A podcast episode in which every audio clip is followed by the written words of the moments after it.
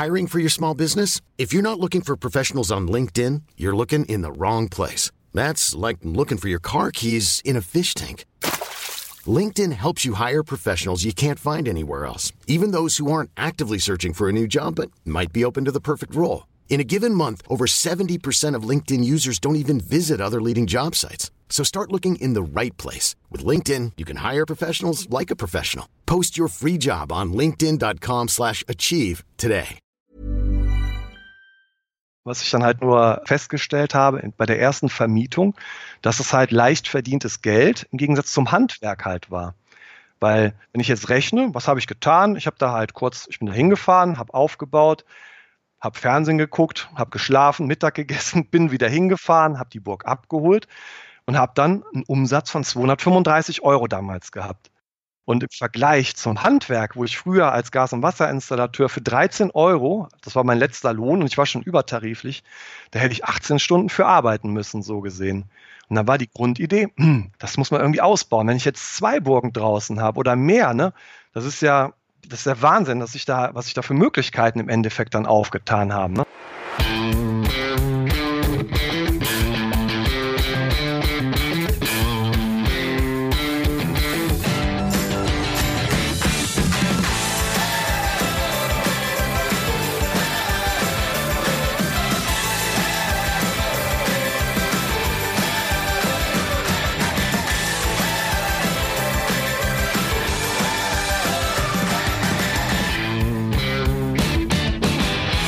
Und herzlich willkommen zu einer neuen Folge des Finanzrocker Podcast. Mein Name ist Daniel Kort und heute habe ich ein Hörerinterview mit Carsten für dich.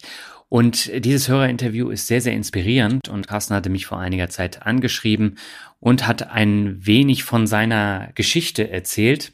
Und diese Geschichte fand ich so dermaßen spannend, dass ich ihn gefragt habe, ob er nicht Lust hätte, in den Finanzrocker Podcast zu kommen, den er jetzt auch seit fast vier Jahren hört was auch schon mal ja sehr interessant ist, weil es nur wirklich wenige gibt, die von quasi Anfang an den Finanzrocker Podcast gehört haben. Und ja, in der Geschichte geht es tatsächlich darum, dass Carsten sein Vermögen mit Hüpfburgen und Garagen aufgebaut hat.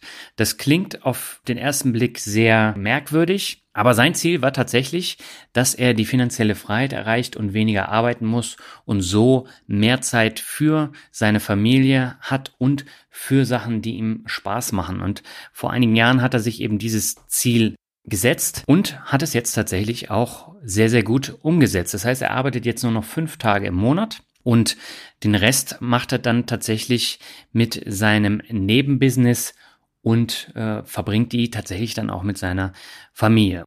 Ja, in den kommenden knapp 80 Minuten erfährst du dann ähm, mehr darüber und ich finde die Geschichte einfach total inspirierend, weil sie zeigt, dass man für den Vermögensaufbau weder ein Studium noch äh, besondere Fähigkeiten benötigt, sondern dass man das eben mit der richtigen Idee, mit ein paar Kontakten und äh, dem richtigen Durchsetzungsvermögen auch umsetzen kann. Und äh, dieser Blick über den Tellerrand von Aktien und ETFs, den finde ich halt besonders interessant, auch wenn ich jetzt äh, mit dem Thema Hüpfburgen oder Garagen nichts zu tun habe, aber nichtsdestotrotz, ich finde diesen, diesen Blick nach links und rechts wirklich sehr, sehr interessant und ähm, ich hoffe, dass du da auch so ein paar Anreize bekommst, dich äh, ja mit, mit ein paar anderen Sachen zu beschäftigen als nur Aktien und ETFs. Präsentiert wird dir diese Folge vom Soundcheck für Vermögenswerte, das ich gemeinsam mit Ümit Merikla geschrieben habe. Und mittlerweile gibt es das Buch tatsächlich in allen Variationen. Im Podcast-Interview mit Ümit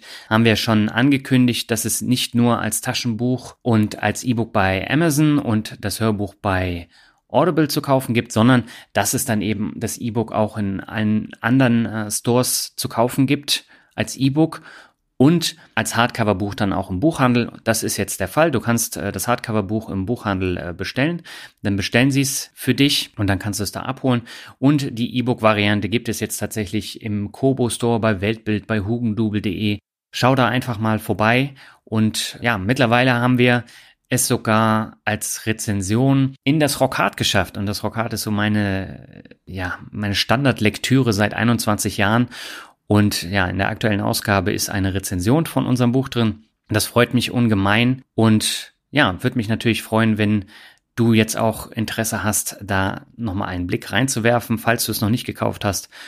Und äh, ja, vielleicht ist es auch das passende für dich, denn auch in dem Buch schauen wir, wie Carsten eben auch über den Tellerrand und es geht eben nicht nur um Aktien und ETFs, das ist tatsächlich nur ein kleiner Teil, sondern eben auch um Immobilien, P2P-Kredite, T-Shirt-Business, Crowd-Investing und noch eine ganze Menge mehr. Und ja, schau einfach mal vorbei. Link ist in den Show Notes und wir gehen jetzt ab zum Interview mit Carsten. Auf geht's. Herzlich willkommen zu einer neuen Finanzrocker-Folge. Dieses Mal geht meine Leitung nach Nordrhein-Westfalen zu meinem Hörer Carsten, mit dem ich eine angeregte Unterhaltung über Facebook geführt habe, dank meines Buches. Und ich freue mich, dass du heute in der Podcast-Folge zu Gast bist, Carsten, denn ich weiß, du hast eine ganze Menge zu erzählen und ich bin auch schon sehr gespannt, was du uns heute alles erzählen würdest. Ja, hallo Daniel. Ich freue mich auch, dass ich im Podcast sein kann den ich jetzt schon so lange höre. Da freut es mich, dass ich auch mal halt ein kleines Interview mitmachen kann. Ja, und äh, du hast mir ja im Vorfeld auch schon diverse Sachen geschrieben, was du so alles machst. Äh, du bist ja sehr umtriebig, aber vielleicht magst du dich in eigenen Worten mal kurz vorstellen. Mhm. Also ich bin Carsten, ich bin 41 Jahre alt, komme halt hier aus dem Köln-Bonner Raum, bin halt genau in der Mitte von Köln und Bonn, mhm. im Phantasialand, bin verheiratet und habe halt zwei Kinder. Genau. Und du bist, glaube ich, beruflich ähm, bei der Feuerwehr, ne? Das ist korrekt, genau. Ich bin Werkfeuerwehrmann, nennt man das, mhm. und bin bei der Feuerwehr, genau. Genau, und du hörst fleißig den Finanzrocker-Podcast. Wann hast du denn angefangen, den zu hören? Also ich habe angefangen im Sommer 2015. Da oh. war ich da war glaube ich wirklich bei Folge 15 oder 20 muss ich glaube ich eingestiegen sein. Mhm. Ich hatte damals halt so ich wollte mich zum Thema Finanzen halt irgendwie weiterbilden, was das anging. Dann habe ich halt bei den Podcasten, die habe ich kurz vorher entdeckt, ich kannte das gar nicht, hatte zwar immer die App gesehen, aber nie genutzt im Endeffekt und habe dann in diesem Suchfeld mal eingegeben, finanzielle Weiterbildung, finanzielle Freiheit, alles, was halt so mit diesem Thema halt ging. Ne? Mhm. Und dann bin ich anscheinend auf dich gestoßen und im Urlaub auf einer Fahrt wo wir dann halt wirklich halt, also Hund, unser Hund hatte halt Flöhe und ich musste halt losfahren, Flohpulver oder irgendwas in der Tierhandlung im Ausland zu suchen. Lief dann dein Podcast. Am Anfang dachte ich so, hm, ja, ja, aber ich habe den wirklich bis zum Ende gehört, weil ich jemand bin, der gerne, wenn er was anfängt, das doch zu Ende bringt. Okay. Und ja, und seitdem habe ich dich abonniert und habe, denke ich, soweit fast alle Folgen auch wirklich gehört. Ja, das höre ich tatsächlich selten. Also die meisten, die kommen ja erst später dann dazu, aber es gibt tatsächlich einige Leute, die haben wirklich von Folge 1 dann äh, teilweise schon angefangen und ich glaube, mit Folge 1 hatte ich damals wirklich 40 Hörer. Mhm. Aber das hat sich relativ schnell dann entwickelt, auch dadurch, dass ich Kolja dann als erstes zu Gast hatte. Ja, okay. Den kannte ich damals noch nicht. Ich, ich glaube, ich kannte dich vor Kolja sogar. Oha. Selten, selten, ne? genau. Was hast du denn ähm, so mitgenommen aus dem Finanzrocker-Podcast? Gab es da so bestimmte Sachen, die dich dann auch animiert haben, etwas Eigenes auf die Beine zu stellen? Ich habe auf jeden Fall selber mal angefangen, ein bisschen in Aktien zu investieren, wobei mhm. das halt nicht mein Schwerpunkt geworden ist, was halt Aktien oder sowas angeht. Ja. Ich habe das Thema Diversifikation, das kannte ich vorher nicht. Mhm. Das war halt irgendwo so, oh ja, okay, man muss auf jeden Fall auf mehrere Faktoren setzen. Dann halt das, was mir halt auch aufgefallen ist. Du hattest ja damals auch Probleme halt mit irgendwelchen Versicherungsvertretern oder Bankkaufleuten, die dir halt dann irgendwas an Produkten verkauft hat. Das ist mir halt dann auch wieder aufgefallen. Das, also das hatte ich halt auch früher, ein Riester-Rent oder sowas, ne, was man sich dann aufschwatzen lässt, mhm. was man nicht braucht. Was ich super interessant fand, das war damals dieses mit Rente in 40, der mit dem Frugalismus. Ich weiß mhm. den Namen jetzt nicht von demjenigen. Mit, mit Olli. Mhm. Das fand ich super. Das war auch halt, wo man halt auch mal drüber nachdenkt, einfach mal halt sparsamer zu sein und halt sich aus sich einen Spaß daraus macht, ein bisschen sparsamer zu leben mhm. und dadurch halt mehr, ähm, mehr heißt es so, an Rücklagen oder sowas zu bilden. Ne? Mhm. Aber du hast dann äh, damals auch angefangen, ein bisschen in Aktien zu gehen oder genau. ähm, machst du da gar nicht so viel? Ähm, also ich habe jetzt ein kleines, also halt 15.000 oder sowas habe ich jetzt mal investiert, also kleine Positionen, was mhm. das angeht.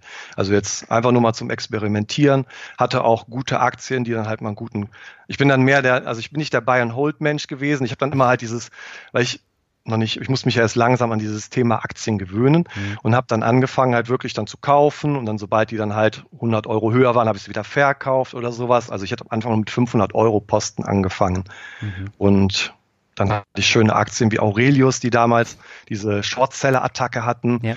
hatte Kolja damals mal einen Bericht zugebracht, dann habe ich direkt Aurelius-Aktien bei 40 Euro gekauft, dann sind die wieder hochgegangen auf 65, dann habe ich sie verkauft, dann sind sie jetzt wieder schön runtergegangen, jetzt habe ich wieder nachgekauft, also macht schon Spaß. Nur momentan ist mein Aktiendepot so ein bisschen im Minus, was das okay. jetzt angeht. Aber jetzt halte ich, ich werde es nicht verkaufen, solange es im Minus ist und dann hoffe ich auf die besseren Zeiten. Ja, und wie sieht denn sonst deine Asset Allocation aus? Ähm, ansonsten ist natürlich halt bei mir das Thema Immobilien sehr mhm. groß. Immobilien, dann halt äh, das Thema Hüpfburgen, dann, ähm, was habe ich noch? Mintos. Mintos fand ich sehr interessant. Okay. Das hatte ich damals schon, also bevor ihr das dann, bevor du darüber berichtet hattest, hatte ich das Thema Mintos. Das finde ich eine schöne Sache. Das macht mir Spaß. Wobei ich da auch immer so ein bisschen hin und her gerissen bin, mhm. weil auf der einen Seite soll es ja wirklich halt sicher sein, aber auf der anderen Seite bin ich mir halt nicht sicher, ob es halt wirklich sicher ist und ob es den, die, den ersten Finanzcrash dann überleben würde, mhm. so gesehen. Ne? Ja. Ja, die Frage, die stellen sich tatsächlich viele, aber ähm, solange man P2P halt äh, mit einem kleineren Teil im Depot hat, ist es ja äh, jetzt auch nicht so schlimm. Schlimm wird's nur, wenn du das übergewichtest. Nee, nee, das mache ich nicht, das mache ich nicht. Da habe ich mal jemanden auch in diesem Forum für, äh, für Mintos Kredit oder für äh, Peer-to-Peer-Kredite gesehen und der hatte damals wirklich den Hebel angesetzt, ja. hatte sich für 50.000 Euro dann einen Kredit genommen, um dann halt wirklich mit einem Hebel zu arbeiten. Aber das fand ich dann hochrisikoreich. Das ist was es das auch. angeht. Ja. ja. Also es kommt natürlich immer darauf an, wie, wie groß ist dein Vermögen. Und ich kenne zum Beispiel auch einen Hörer, der hat, äh, ich glaube, über 100.000 Euro bei Bondoa Go and Grow angelegt. Und das ist oh, natürlich okay. auch eine Riesenbatzen. Aber der hat tatsächlich auch nur einen kleinen Teil seiner Asset Allocation da angelegt. Er hat halt mhm. ein bisschen mehr Geld. Ne? Ja, ja, ja, genau. Soweit bin ich noch nicht. ich habe das Geld noch nicht hier in den Schubladen gebunkert. Bei mir ist alles verteilt auf irgendwelche Anlagen. Also bei mir ist nicht viel zu holen, was jetzt halt sowas dann angeht. Wie gehst du mit dem Thema Rücklagen und Tagesgeld um? Ähm, muss ich leider halt haben oder ist auf jeden Fall sinnvoll, dass man halt diese Rücklagen hat. Ja. Ich kann nicht alles investieren. Ich muss auch Cash-Reserven haben. Wenn jetzt halt Mietausfälle oder sowas sind, muss man halt immer einen riesen Puffer so gesehen haben, mhm. dass man im Notfall halt auch handlungsstabil bleibt, dass man sich nicht selber in die Schusslinie der Banken bringt, um dann halt die Kredite nicht zu deckeln oder sowas. Mhm. Deshalb will ich auf jeden Fall Rücklagen haben, dass ich dann, falls mal Ausfälle oder Totalausfälle sind, was ja nicht der Fall sein kann, weil ich ja diversifiziert bin mhm. auf verschiedene Standorte und verschiedene Parks, dass ich dann so gesehen halt ähm, immer noch alles locker, sagen wir mal, drei, vier Monate lang finanzieren kann, die Kredite der Bank bedienen kann. Mhm. Dann lass uns doch mal auf deine Nebentätigkeiten zu sprechen kommen. Du hast mir geschrieben, du hast vor einigen Jahren angefangen, nebenberuflich zu arbeiten. Warum und wie ging es denn bei dir los? Also bei mir ging es los 2012. Mhm. Das war halt damals gewesen. Ich hatte, ähm, ich habe eine Tochter, die ist 2009 geboren mhm. und ich hatte äh, eine, eine Hüpfburg bei eBay habe ich gekauft. Mhm. Die hatte damals, ähm, meine Tochter war gerade drei Monate alt und diese Hüpfburg, die war ja, 100 Euro hat die, glaube ich, gekostet. Das war auf jeden Fall so ein Mini-Ding. Und mhm. diese Hüpfburg hatte ich immer mit auf den Geburtstagspartys von halt irgendwelchen Freunden und sowas. Und dann halt haben Leute gesagt, oh, da würde ich auch Geld für bezahlen und super und sowas. Ne? Das war halt 2009. Ja. Dann habe ich 2012 habe ich bei jemandem geholfen, der auch bei der Berufsfeuerwehr halt arbeitet. Dem habe ich geholfen, weil ich halt selber Gas- und Wasserinstallateur ganz, ganz früher war, bevor ich zur Feuerwehr 2007 gegangen bin. Mhm. Dann habe ich dem geholfen, habe dem ein Badezimmer mitgemacht. Und dann hatte ich durch Zufall diese Hüpfburg im Kofferraum. Und er meinte, ja, mein Sohn hat morgen Geburtstag. Ich so, oh, da habe ich was für dich. Habe dem diese Hüpfburg gegeben. Und der so, ach, ein Kollege von mir, der vermietet Hüpfburgen. Der ist halt auch bei der Feuerwache XY in Köln mhm. und ähm, hat dort so gesehen halt äh, angefangen mit Feuerlöschern, hat dann halt Inspektionen gemacht. Jetzt hatte der Ende des Jahres, hatte der halt auf einmal ähm, Geld über. Ja, was macht man jetzt damit? Bevor man es der Steuer schenkt, hat er es dann so gemacht und hat das dann halt in eine Hüpfburg angelegt und mhm. hat jetzt diese Hüpfburg für 100 Euro wohl immer vermietet, hat die dann halt irgendwo hingefahren und all sowas. Ne? Und dann habe ich mir gedacht, so, oh, das ist ja super. Aber halt erstmal nicht weiter drüber nachgedacht. Und bei mir ist das immer so, wenn ich irgendwelche Ideen habe, ne, die dann halt, die greifen ganz langsam und abends, wenn ich dann schlafen will, dann kommen diese Ideen nach oben. Dann ist es halt wirklich so, dass dann halt, ich liege dann da im Bett, kann ich schlafen. Hm Dann stehe ich auf, gehe dann ins Wohnzimmer, setze mich dann hin und fange an zu recherchieren. Was mhm. kostet denn eine Hüpfburg? Was kann man dafür nehmen? Oh, man, man muss nicht nur 100 Euro dafür nehmen, man kann auch 130 bis 150 oder 160 dafür nehmen.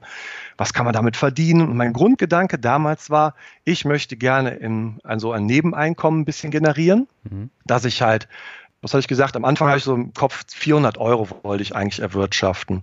So ging es damals, genau, so mhm. ging das los. Dann habe ich erstmal zwei Wochen lang wieder nichts gemacht und dann nach zwei Wochen ich so, ach komm, jetzt machen wir es einfach. Damals auf der Arbeit, ich dann halt meinen Feuerwehrkollegen gesagt, ja, ich fange jetzt an und vermiete jetzt Hüpfburgen.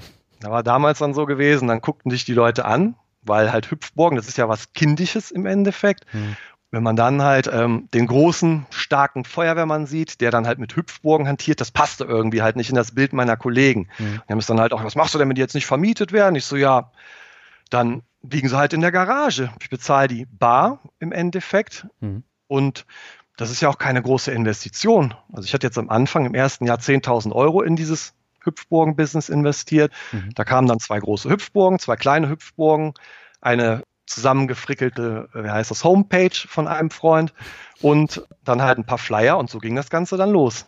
Okay, also 10.000 Euro für, für alle äh, Produkte dann und die Homepage. Genau, Genau, ich hatte eine Popcorn-Zuckerwattemaschine. Das waren so die, die Anfänge, wo ich mit angefangen habe. Okay. Da, da, haben damals wirklich Leute, die kamen dann zu mir, die hatten dann meine Homepage gesehen, haben dann halt da nur diese kleinen, also halt zwei kleine, zwei große Hüpfburgen gesehen, haben dann gesagt, äh, entschuldigen Sie, aber äh, kann man denn davon leben? Ich so, nee, nee, das ist nur ein Hobby, ich mache das nur aus Spaß, nebenberuflich. Ich bin hauptberuflich, bin ich halt Feuerwehrmann. Mhm ja, okay, das haben dann alle direkt verstanden. Und wie ging es dann weiter? Also du hast ja dann relativ äh, schnell dann auch gemerkt, dass äh, das ein gutes Nebeneinkommen bringt, ne? Ja, das hatte ich damals, also es war wirklich meine erste Vermietung, die mich da wieder halt geprägt hat. Mhm. Ich bin damals, also das werde ich nie vergessen, ich bin, das war in Ratingen eine Hüpfburg, das war ein Fußballverein. Ich bin da hingefahren, 80 Kilometer, habe dann dort ähm, halt, bin auf den Platz vorgefahren und dann kamen halt die Kinder angerannt, wirklich, die Hüpfburg kommt und haben sich gefreut. Und wenn du das dann so siehst, dann kriege ich jetzt noch eine Gänsehaut gerade. die Kinder kamen dahin, haben sich gefreut, die Hüpfburg ist da und das hatte ich noch nie vorher gehabt. Also vorher als Gaswasserinstallateur, da ist nie jemand rausgerannt und hat gesagt, hey, die neue Heizung kommt. Oder jetzt bei der Feuerwehr oder mit dem Rettungsdienst, hey, die Feuerwehr ist da. Also die freuen sich zwar auch, aber halt auf eine andere Art und Weise. Die sind dann eher so erleichtert, nicht diese positive Kinderfreude, was das angeht. Mhm. Das war also wirklich halt einschlagend, ja. Ja. Und ähm, dann hast du das wahrscheinlich auch noch ein bisschen weiter ausgebaut, hast dann weitere Hüpfburgen dazugekauft und auch noch links und rechts so ein bisschen geguckt, was könnte man denn da noch mitvermieten für solche Kindergeburtstage, oder? Genau, so war das gewesen. Ich hatte halt wirklich an dem Tag, ich bin dann von dort aus, von Ratingen, von diesem Fußballfest, bin ich halt rüber auf meine Feuerwache gefahren, habe meinen Mittagsschlaf gemacht habe Fernsehen geguckt und bin dann um 6 Uhr wieder hin, habe die Hüpfburg eingeladen. Da waren die Kinder nicht mehr so begeistert. Wie, du willst uns jetzt nicht die Hüpfburg wegnehmen? Und dann habe ich mittlerweile halt dann halt, dass ich den Leuten oder den Kindern dann sage, ja, aber ihr dürft mir beim Einpacken helfen. Ne? Und dann sind die Kinder so begeistert, juhu, wir dürfen mit einpacken. Das, dann holt man äh, die Kinder halt dann so gesehen da, wo sie jetzt gerade stehen, ab aus ihrer misslichen Lage und wendet es dann das Ganze ins Positive. Mhm. Was ich dann halt nur festgestellt habe bei der ersten Vermietung, dass es halt leicht verdientes Geld im Gegensatz zum Handwerk halt war. Mhm. Weil wenn ich jetzt rechne, was habe ich getan? Ich habe da halt kurz, ich bin da hingefahren, habe aufgebaut, habe Fernsehen geguckt, habe geschlafen, Mittag gegessen, bin wieder hingefahren, habe die Burg abgeholt und habe dann einen Umsatz von 235 Euro damals gehabt. Mhm. Und im Vergleich zum Handwerk, wo ich früher als Gas- und Wasserinstallateur für 13 Euro, das war mein letzter Lohn und ich war schon übertariflich, da hätte ich 18 Stunden für arbeiten müssen, so gesehen. Ja. Und dann war die Grundidee, hm, das muss man irgendwie ausbauen. Wenn ich jetzt zwei Burgen draußen habe oder mehr, ne, das ist ja, das ist der Wahnsinn, dass ich da, was ich da für Möglichkeiten im Endeffekt dann aufgetan haben. Ne? Mhm. Aber das heißt, du hast es dann sukzessive dann noch äh, ausgebaut und ähm, wie ist denn die Konkurrenzsituation? Du hast ja gesagt, es gab vorher schon einen in Köln. Hast du da nicht auch eine größere Konkurrenz jetzt oder ist es noch überschaubar? Ähm, wir haben eigentlich eine sehr große Konkurrenz, was das angeht. Das ist jetzt nicht vergleichbar mit Handwerkern. Ne? Mhm. Wenn man jetzt als Gas- und Wasserinstallateur ist, da gibt es doch mehr Firmen, was halt diese Hüpfburgen angeht. Ja. Mittlerweile ist es aber auch so, dass halt viele, die bei mir gemietet haben, oder jetzt halt, ich habe zwei Kollegen, einer halt aus Mönchengladbach, der zweite halt hier hinten aus, ähm, aus dem Ruhrgebiet irgendwo, die dann halt auch angefangen haben, die ich halt auch die das halt mitbekommen haben, die ich dann halt so gesehen mit hochgezogen habe, denen am Anfang noch meine Burgen dann verliehen habe. Und die Konkurrenz ist schon groß, aber jeder macht halt sein Geschäft so gesehen, mhm. ne? wenn man halt vernünftig anbietet. Am Anfang bin ich so ein bisschen über den Preis gegangen, weil ich halt klein war. Ich konnte aus der Garage raus vermieten. Nur irgendwann ist der Punkt erreicht, wo man halt wirklich, man braucht ein eigenes Lager, man hat zwei Autos, man muss halt Mitarbeiter beschäftigen, die die ganzen Massen an Burgen dann wegfahren. Das ist halt wirklich so, dass dann halt, das, wird halt immer größer im Endeffekt. Man kann es halt nachher nicht mehr alleine bewältigen. Ja. Und was hast du dann gemacht? Ähm, was habe ich gemacht, so gesehen? Ich habe weiter investiert, investiert, investiert. Also ich habe wirklich 2012 hatte ich ja diese besagten 10.000 investiert, ja. hatte dann einen kleinen Umsatz von 2.500 Euro. 2013 habe ich nochmal 15.000 Euro nachgeschossen, habe dann einen Umsatz von 10.000 Euro nur gehabt. Dann war meine Frau schon ganz wuschelig und meinte so, ähm, äh, was machst du da eigentlich mit unserem ganzen Geld? Ne? Ähm, ja. Wann willst du denn damit mal Geld verdienen? Ne? Und im dritten Jahr kam halt der Knall und dann ging es halt richtig los, dass dann halt Firmen auf einen aufmerksam wurden. Man hatte Stammkunden, ich habe wirklich Stammkunden aus 2012, die halt jedes Jahr noch bei mir die Hüpfburgen holen und sowas. Mhm. Wenn man halt fair zu den Leuten ist, dann, dann, wissen, dann sehen die das, auch wenn man jetzt mal halt eine richtig dreckige Hüpfburg hat oder sowas, dass man nicht direkt sagt, so, jetzt berechne ich dir die 70 Euro Gebühr, sondern kommt den Leuten entgegen oder sowas. Man muss halt einfach fair sein, was sowas mhm. angeht. Genauso mit, ich habe damals eine Schönwettergarantie angeboten. Das war halt, dass die Leute, wenn die halt eine Burg haben wollten, und man weiß ja nie, wie ist das Wetter. Und ich hatte immer ein schlechtes Gewissen, mhm. dass halt man so eine Burg in Rechnung stellt, wenn es halt regnet. Dann habe ich mir gedacht, ja komm, dann machst du jetzt halt für einen kleinen Anteil, für 15 bis 20 Euro, bezahlen die dann. Dann haben die halt so eine Art, äh, wie eine Reiserücktrittversicherung, so kann man das dann ungefähr sehen. Mhm. Und wenn es halt regnet, dann bezahlen die ihre 20 Euro und dann ist das gut. Dann muss ich denen halt nicht wie meist, die meisten anderen dann halt diese 160 Euro in Rechnung stellen mit der Begründung, ja, ich hätte die auch jemanden vermieten können, der halt eine Halle hat und dann hätte ich das Geld verdient. Also das brauchte mhm. ich halt nie. Ich habe immer versucht, fair zu sein mit den Leuten. Aber wenn du jetzt sagst, du bekommst eine verdreckte Hüpfburg zurück, die musst du ja dann auch wieder reinigen, ne? Das stimmt, ja, ja. Also kleine Gebühren müssen wir auf jeden Fall berechnen, weil das ist halt, du musst Personal vorhalten mhm. oder musst es halt selber machen. Das ist halt ein riesen immenser Zeitaufwand. Wenn du jetzt ein Wochenende hast, wo dann sieben, acht Hüpfburgen draußen im Regen gestanden haben, dann bist du erstmal ein paar Tage beschäftigt dann, Montag bis Mittwoch oder so, um die alle wieder trocken und sauber zu bekommen. Ja, machst du das denn äh, nach wie vor noch alleine oder hast du da auch äh, Hilfskräfte? Ich habe Hilfskräfte. Also jetzt seit ein paar Jahren habe ich halt immer 450 Euro Kräfte. Mhm die mich, mich dann unterstützen und das Ganze dann ähm, wirklich dann halt ausliefern und ähm, oder aus der Halle Sachen rausgeben. Ja. Und darüber hinaus hast du ja dann wahrscheinlich auch noch ähm, so, so Food-Geschichten und auch noch weitere Attraktionen, ne? Genau, Bullriding oder Menschenkicker, also so viele Sachen, also Echt? Fußballdart, alles Mögliche, ja. Oder wenn jetzt, was ich immer bei Firmenfeiern gerne anbiete, ist halt, ich habe mir so einen Gladiator geholt, da hast du ein großes Fallpolster rundherum ja. und ähm, hab dann halt, da sind, da sind so zwei Polster, da steht man dann drauf und muss halt wie bei damals bei American Gladiator, kennst mhm. du das noch? Ja. Dass man halt dann da drauf steht und halt der versucht, den anderen von seinem Podest dann runterzumachen. Und das, das biete ich immer gerne bei Firmenfesten an, weil ich immer sage, hier, das sind ja meistens die Angestellten, die das dann halt buchen und dann, ja, ähm, wenn sie dem Chef mal zeigen wollen, wer der Chef ist, dann, dann nehmen sie das mal. Das ist, das funktioniert halt ganz gut. Ja, aber ähm, wenn man sich das Ganze dann mal so anschaut, dann ist es natürlich auch ein immenser Kostenfaktor, den du dann da reinstecken musst. Ne? Äh, ab wann war denn der Moment erreicht, wo du gesagt hast, äh, jetzt kommt so viel rein, jetzt kann ich das auch noch mal ein bisschen mehr skalieren mit, mit weiteren Geräten? Ich habe eigentlich jedes Jahr habe ich skaliert. Also jedes mhm. Jahr habe ich nachgekauft, habe halt Module. Die ersten Jahre bin ich dann halt wirklich die ein, zwei Jahre ins Minus gegangen, habe dann halt nur noch kleine Plus so gesehen generiert. Ich habe immer mehr investiert mit dem Gedanken, ich möchte gerne größer werden, ich würde gerne halt die volle Selbstständigkeit haben, weil mhm. damals, damals, da war halt so ein Punkt, wo es halt bei mir im Job, so gesehen im Hamsterrad-Job, dann im Angestelltenverhältnis, dann halt nicht so gut lief, wo dann mhm. halt wirklich Sachen waren, wo dann halt so eine leichte Depression fast schon angestanden hat. Und da habe ich damals gesagt, 2013, so, jetzt zeige ich es allen, jetzt muss ich halt wirklich, ähm, ich will hier raus, ich möchte nicht mehr in diesem Hamsterrad festhängen. Es mhm. war damals so gewesen, dass wir, wir mussten eine Weiterbildung zum Rettungsassistenten machen. Und ich bin halt zu einer Werkfeuerwehr gegangen, weil ich keine Interessen am Rettungsdienst hatte. Ich bin halt ein Feuerwehrmann. Mhm. Ich bin praktisch, da kannst du mir sagen, mach dies, mach das. Ich habe dieses technische Verständnis, das ist bei mir sehr ausgeprägt. Aber halt dieses medizinische, das war nie was für mich. Das hat mich nie interessiert im Endeffekt. Mhm. Und jetzt wurden wir da reingedrückt, uns wurde gesagt, hier, du musst das jetzt machen.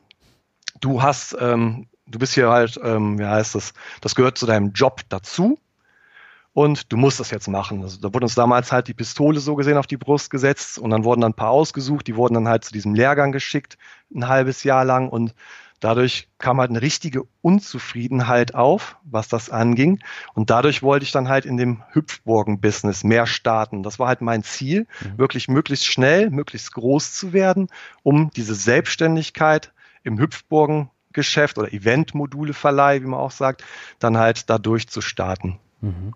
Aber das hat dann nicht geklappt oder du hast dich dann doch umentschieden? Ähm, bei mir war es dann so gewesen, dass man halt wirklich dann nach ein paar Jahren, man, oder man hat halt auch schon 2013, 2014 festgestellt, ja gut, es kommt jetzt ein Gehalt rum. Mhm. Das ist ein Umsatz so groß wie halt ein Hand, also mehr als ein Handwerkergehalt so mhm. gesehen. Nur das Problem ist halt wirklich, dass im Winter da, da ist halt wenig. Man hat halt ein paar Weihnachtsfeiern jetzt mittlerweile. Ja. Und es ist wirklich damals, also früher war es jetzt ein bisschen weniger als jetzt, dass halt wirklich, es, es kommt kein Umsatz mehr im Winter rein und es ist wirklich ein sehr saisonales Geschäft. Und dass man halt dann, wenn man jetzt den Lebensstandard, den man halt so sieht, bei der Feuerwehr, den ich dann habe, dass man halt ein höheres Gehalt hat, mhm. dann da, da kam man halt nicht dran, was das angeht. Wir werden halt sehr gut bezahlt, was das an, was den Lohn angeht und da kam man halt so nicht dran, mhm. leider. Aber dann hast du trotzdem gesagt, du möchtest äh, versuchen, das nebenbei dann trotzdem noch ein bisschen aufzubauen, ähm, aber nicht in, in Form von diesen Hüpfburgen, sondern du hast dir da noch andere Gedanken gemacht, ne? Genau, das ist richtig. Dann habe ich damals, da war es halt so gewesen, weil ich selber immer, weil ich ja immer größer wurde. Mhm. Am Anfang bin ich aus meiner kleinen Garage gestartet. Irgendwann hatte ich eine zweite Garage und immer das, was man brauchte von den Hüpfburgen, lag immer genau hinten. Man musste sechs Sachen rausschieben und die Sachen wiegen 150 Kilo. Ja. Und bis man dann an die hinterste kam und es war halt ein Riesenaufwand. Und ich brauchte irgendwie Lagermöglichkeit. Jetzt hat man sich umgeschaut und hat aber nichts gefunden. Also es gab halt keine kleinen Lager, es gab keine Garagen oder Garagen waren jetzt eh zu klein in dem Fall. Hm. Und dann, ich hatte immer geguckt und es gab halt einfach nicht die Möglichkeit, dass ich mich halt vernünftig einlagern konnte. Ja. Dann bin ich halt zu diesem Zeitpunkt, das war dann 2013, wo ich auch noch in diesem Lehrgang war, bin ich durch Zufall, ich hatte mich damals immer halt nach Häusern umgeschaut und hatte halt geguckt, ob ich halt irgendwo, mein Gedanke war immer, ich kaufe ein Mehrfamilienhaus, mhm. das vermiete ich dann, der Mieter trägt die Kosten und wenn das Ding dann irgendwann bezahlt ist und ich mit 60 in Rente gehe, habe ich einen Versorgungsausgleich und kann meinen Lebensstandard halten. Oder vielleicht sogar halt, weil ich kannte welche, die halt mit Immobilien, die sind halt früher in Rente gegangen. Die sind halt wirklich mit 55, haben die es geschafft, haben gesagt, so, ich gehe jetzt auf mein Bötchen, jetzt fahre ich hier zwei Jahre durchs Mittelmeer und lebe von meinen Mieteinnahmen. Das war so damals das halt, wo ich immer hin wollte. Das mhm. war so ein Ziel.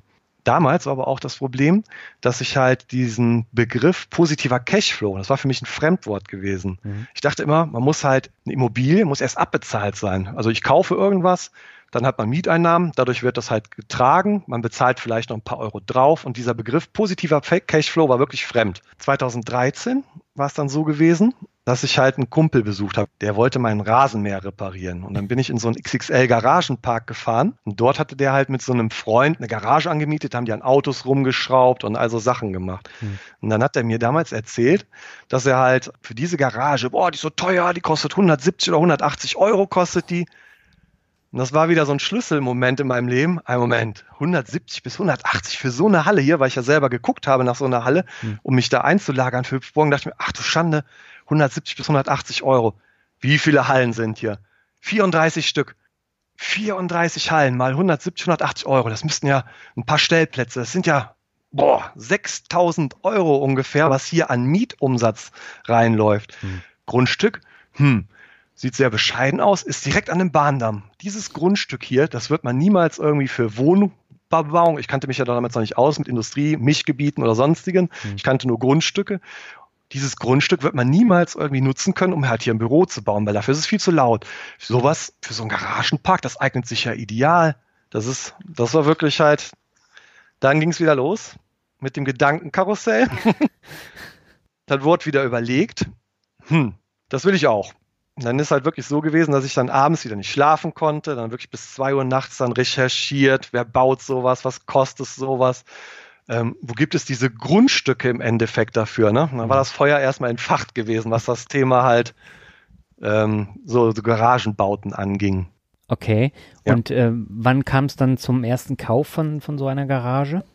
Das hat wirklich noch anderthalb Jahre gedauert, mhm. weil ich hatte jetzt folgendes Problem, weil man kriegt ja nicht einfach ein Grundstück. Die Grundstückssuche ist wirklich schwierig, was halt sowas angeht, für Garagen zu bauen. Mhm. Damals war halt ein neues Gewerbegebiet im Nachbarort bei uns gewesen und da wurden, wurden Grundstücke verkauft. Jetzt hatte ich mir im April 2013 hatte ich mir einen Termin bei der Wirtschaftsförderung halt geben lassen und bin dann wirklich im Hochzeitsanzug mit geputzten Schuhen, mit Krawatte, wie so, so ein Affe, bin ich dort aufmarschiert, total overdressed. Dann kam ich erstmal meine erste Abfuhr. Hm, na nein, für Garagen bekommt man dort keine Grundstücke, weil die Fläche, die sie haben möchten, die kann ich auch einem Dachdecker geben im Endeffekt. Und diese Grundstücke, die sind halt vom Land gefördert, die von den Städten verkauft werden. Mhm. Und es ist halt wirklich so, man bekommt diese Grundstücke nicht, um einfach nur Garagen zu bauen. Okay. Und ich habe mich mal bei Immobilien Scout damals umgeschaut. Es gab auch zu dem Zeitpunkt keine große Auswahl, ein Grundstück zu kaufen. Mhm. Dann war halt damals erstmal Pause von dem Traum. Der Traum wurde verschoben. Mhm die Hüpfburgensaison, das war halt immer sehr zeitaufwendig, weil ich ja noch viel alleine gemacht habe mit einem Helfer 2013. Dann stand die Hüpfburgensaison vor der Tür und ich hatte damals ja diese blöde Weiterbildung vom Rettungsassistenten, die mich halt dann wirklich in eine Krise gestürzt hat. Hm. Da gab es halt keinen Ausweg wirklich aus diesem Hamsterrad raus. Ich war zeitlich so eingebunden, dass ich halt gar keine Zeit mehr für andere Dinge hatte, außer jetzt die Hüpfburgen, ein bisschen Familie und halt dann halt diese, dieses Lernen für den Rettungsassistent, um das halt auch zu bestehen, weil man halt auch hm. diesen Druck hatte, diesen, also halt diesen Leidensdruck. Man muss es bestehen, es gehört zum Job dazu und all so Sachen. Im Oktober war dann halt dann zum Glück diese Prü äh, Prüfung war im Sommer dann durch mit diesem Rettungsassistenten. Die Hüpfburgen-Saison war im Oktober dann durch.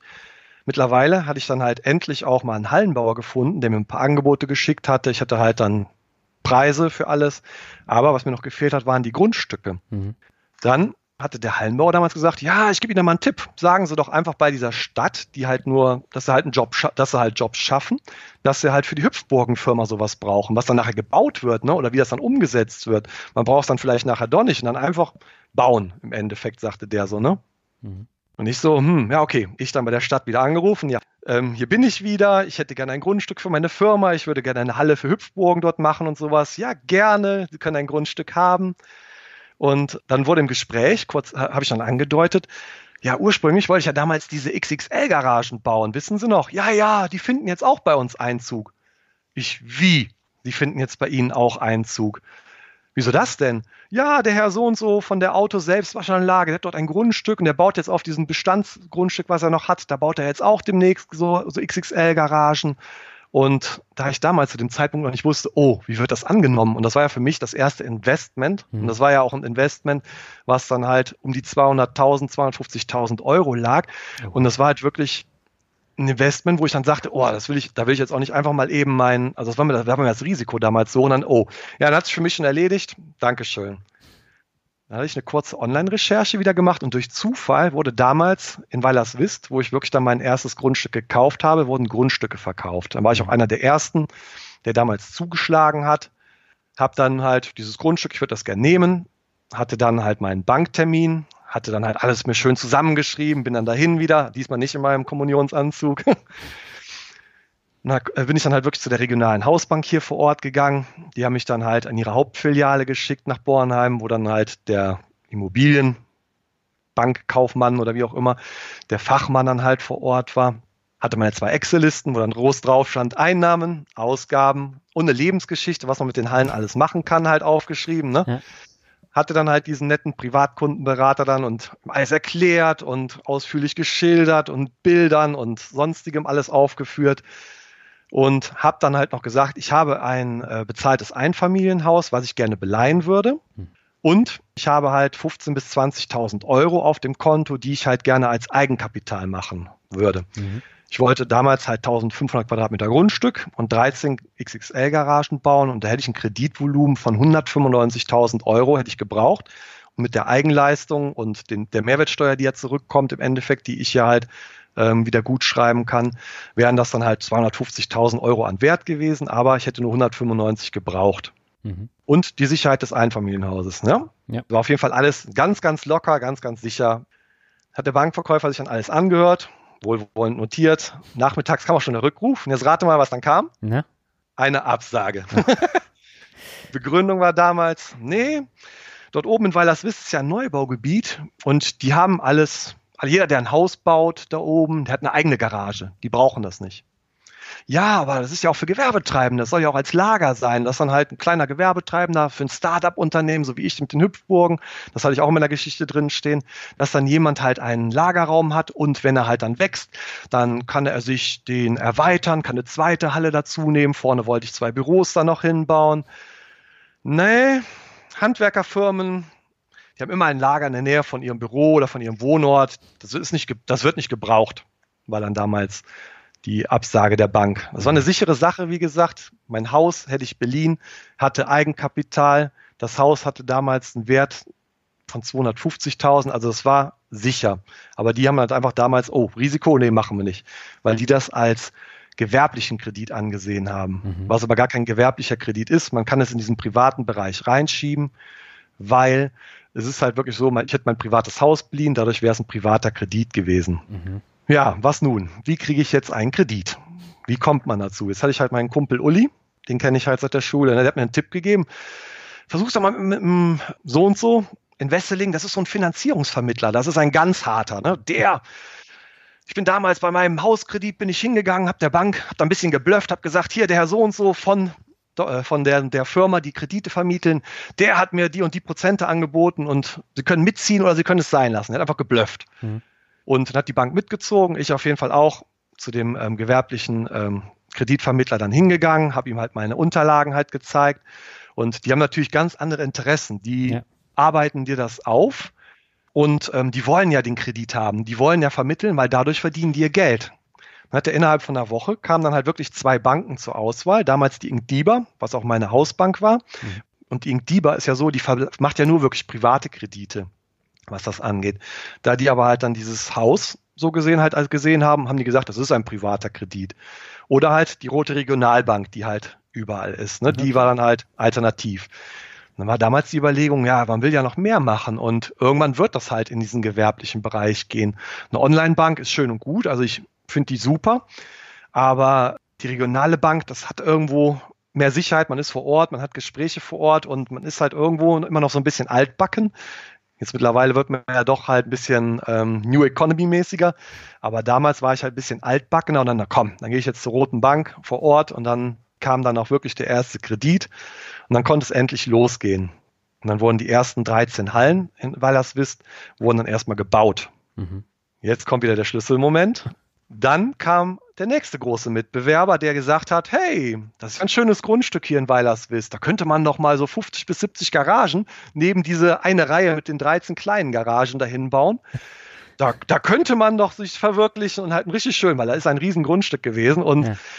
dann habe ich halt irgendwoher, ich weiß nicht mehr, woher es war, ich glaube bei eBay Kleinanzeigen, habe ich auf einmal gefunden, ach du Schande, die haben halt wirklich dann Werbung geschaltet dass dann da Garagen gebaut werden und hatten halt wirklich dann halt ähm, Marktanalyse gemacht und ich dann halt, oh, ich, der kleine David, dann halt den großen Goliath angeschrieben, dem eine E-Mail geschrieben, habe ihn dann halt gebeten, halt auch nicht da zu bauen und dass ich ja kleinere Hallen hätte und ähm, dadurch halt meine Preise, den Quadratmeterpreisen von ihm ja anpassen würde und dadurch wäre ich ja im Endeffekt, das wäre auch Blödsinn, ne? Und dann hatte halt Goliath zum Glück einen Partner, der dann doch nicht bauen wollte. Der hat dann gesagt, nee, okay, ähm, mache ich nicht. Und der andere, der zweite, der halt da drin gesteckt hat, der hätte es gemacht. Und zum Glück hatte der den Partner, der gesagt hat, nee, komm, wir machen es nicht. Mhm. Zum Glück. Ich direkt wieder zur Bank, habe jetzt sofort halt nochmal halt für die zweite Reihe, ich brauchte ja auch nicht mehr viel, also nicht mehr so viel, viel Geld aufzunehmen, weil die zweite Reihe war im Endeffekt günstiger, weil ich hatte die Zuwege hatte ich schon, ich brauchte ja nur noch ein Stückchen Grundstück, wo die Halle drauf kommt und ein bisschen Grenzabstand. Mhm. Hatte dann auch höhere Mieteinnahmen, weil in Weilerswist bei der ersten Einheit hatte ich 13 Einheiten gebaut und hatte 11 Einheiten vermietet und zwei habe ich für meine Hüpfburgen damals selber genutzt. Ah, okay. Trotzdem hatte ich einen positiven Cashflow aus der Sache rausgezogen. Und die Bank kannte jetzt nun das Modell mit diesen, wie heißt es, kleinen oder Großraumgaragen oder XXL-Garagen, wie man sie auch nennt. Die kannten das und dadurch habe ich halt sehr schnell den Bankberater, zuerst hatte ich den Privatkundenberater, dann kam so ein Mittelding aus dem Privatkunden und gewerblichen Kundenberater mhm. und hatte dann ganz schnell, der guckte dann drüber, ja, alles klar, jetzt geht es ja langsam ins Gewerbliche, dann habe ich den Kredit schnell bekommen und dann standen halt innerhalb von sechs Monaten wirklich die zweite Reihe mit nochmal 13 Einheiten. Dann hatte ich dann 26 insgesamt. Jetzt hatte ich natürlich wieder was gelernt durch diesen Mitbewerber, Diversifikation. Was brauche ich nun? War damals halt die Idee. Ich brauche einen Burggraben, dass man halt nicht mehr so schnell neben mich bauen will. Ich muss größer werden. Ich muss einfach größer werden, dass halt niemand auf die Idee kommt, dass er neben mir bauen will. Ne? Und dann halt, und ich muss mehrere Standorte haben, dass ich halt nicht alles auf ein Pferd setze, weil ein Kollege auch meinte, wenn du jetzt alles nur auf einen Stand, auf einen Standort setzt, hast du das Problem, wenn dann irgendwas mit diesem Standort passiert, dann bist du nachher, bist du weg vom Fenster. Ne? Du bist hoch verschuldet, ob man jetzt halt mit 200.000 verschuldet ist oder 10 Millionen, ne? das mhm. ist, das ist im Ende egal. Ne? Mhm. Und mein anderer Nachbar meinte dann auch, ja, solange die Bank es bezahlt, wird das schon, wird das schon funktionieren. Also, da ich ein sicherheitsliebender Mensch bin, Diversifikation, Risiko reduzieren, dann wurde halt ausgebaut. okay, wie hast du das angestellt? Dann war es so gewesen, dann ging halt die Planungsphase erstmal los. Wir hatten dann 2014 nochmal Nachwuchs bekommen. Da hatte ich dann halt, mein Sohn wurde dann geboren. Mhm. Und ich hatte einen Schlüsselmoment in 2015, weil ich halt gerne viel Zeit mit meiner Familie verbringe, hatte ich 2015 habe ich halt das erste Mal so gesehen ähm, Elternzeit genommen. Das war damals halt oder 2009 bei der Tochter war es neu gewesen, da hatte ich zwei Monate gemacht mhm. und 2015 da war das schon 2009 war ich auch wirklich der Erste beim Flughafen gewesen, der das halt eingeführt hatte, der dann halt als allererster mal zwei Monate Elternzeit genommen hatte. Okay. Und 2015 habe ich mir wirklich mal eine Auszeit gegönnt, wo man halt wirklich gesagt hat, boah, weil ich mit dem Job immer noch unzufrieden war zu dem Zeitpunkt und dann halt wirklich gesagt habe, jetzt mache ich mal eine Auszeit, jetzt nehme ich mir fünf Monate Elternzeit und kümmere mich mal halt um mein Kind und lebe einfach mal. Mhm. Nach diesen fünf Monaten, also die ersten, der erste Monat, der ging so langsam rum, das war so schön, das war, und nachher, zweiter, dritter, vierter, also man hatte wirklich die fünf Monate, die waren so schnell rum. Mhm. Und zwar war ich den ersten Tag wieder auf der Wache, schon so ein bisschen gefrustet, so, hm, die, die Stimmung dort war immer noch nicht so ganz gut gewesen, aus meiner Sicht, muss ich dazu sagen. Und wir haben halt dort, wir sind halt immer im 24-Stunden-Dienst. Das heißt, wir arbeiten acht Stunden, haben acht Stunden Bereitschaft und acht Stunden Ruhezeiten. Um 22 Uhr geht man so gesehen dann halt ins Bett mhm. und ruht. Wenn ein Einsatz kommt, muss man natürlich halt sich direkt anziehen, wie man es halt von der Feuerwehr kennt, Stange runterrutschen, ab ins Auto und los geht die Post. Ja. Auf jeden Fall, ich lag dann, ich habe zu Hause, ich habe seit, seitdem ich 19 bin, weil ich Rückenschmerzen immer so ein bisschen habe, also Verspannungen, was das angeht, habe ich immer ein Wasserbett gehabt. Und jetzt lag ich dann fünf Monate lang schön auf meinem warmen Wasserbett. Jetzt lag ich wieder auf meiner Pritsche und wollte dann, ich hatte so ein schönes dreifach verstellbares Lattenrost. Okay. Dieses Lattenrost kommt man halt auf jeden Fall halt in Füßen, an den Kopfteilen und ich habe mir das immer so ein bisschen höher gemacht. Jetzt kommt der Schlüsselmoment. Ich wollte das Lattenrost in der Nacht dann verstellen. Ich lag unbequem wollte es hochmachen. Mein Lattenrost ließ sich nicht verstellen. Irgendeiner meiner Kollegen hat mein Lattenrost ausgetauscht gegen ein Standardlattenrost und hat mein gutes geklaut. Oder entwendet, nicht geklaut. Es war ja noch irgendwo in der Wache. Ja. Ich habe mein, mein Handy genommen, weil ich sowieso gefrustet vom Tag dann war, habe in meinen Kalender reingesprochen. So, in fünf Jahren, am 22.09.2020, werde ich 100 Hallen haben und ich werde hier nicht mehr arbeiten. Das habe ich mir so in den Kalender reingesprochen. Jetzt im Nachhinein leicht freaky, aber hat halbwegs funktioniert. Okay, aber mein Problem war damals halt nicht, ich habe halt meine Macht damals abgegeben, was mhm. ich jetzt mittlerweile festgestellt habe. Ich habe halt meine größte Macht habe ich abgegeben. Weißt du, was meine größte Macht oder was die größte Macht von jedem Menschen ist? Die Eigenverantwortung. Okay. Es ist wirklich die Eigenverantwortung. Ich habe mir damals, habe ich halt allen anderen die Schuld gegeben, dass die Arbeit doof ist. Die Arbeit ist doof, die Kollegen sind doof, alles ist doof, nur ich nicht. Das, das, ist, das liegt nicht an mir. Aber bis ich das halt gelernt habe, ne, dass dann halt diese Einstellung sich so gewandelt hat, dass es an mir liegt, ne, wie ich mein Leben gestalte, da hat es noch ein bisschen was gedauert im Endeffekt. Okay, aber damals hattest du ja nur die zwei Reihen Garagen, ne? Genau, genau. Ich hatte ein Jahr ein bisschen Ruhepause, habe dann halt geplant. Wir, in der Zeit haben wir halt auch Grundstücke gekauft.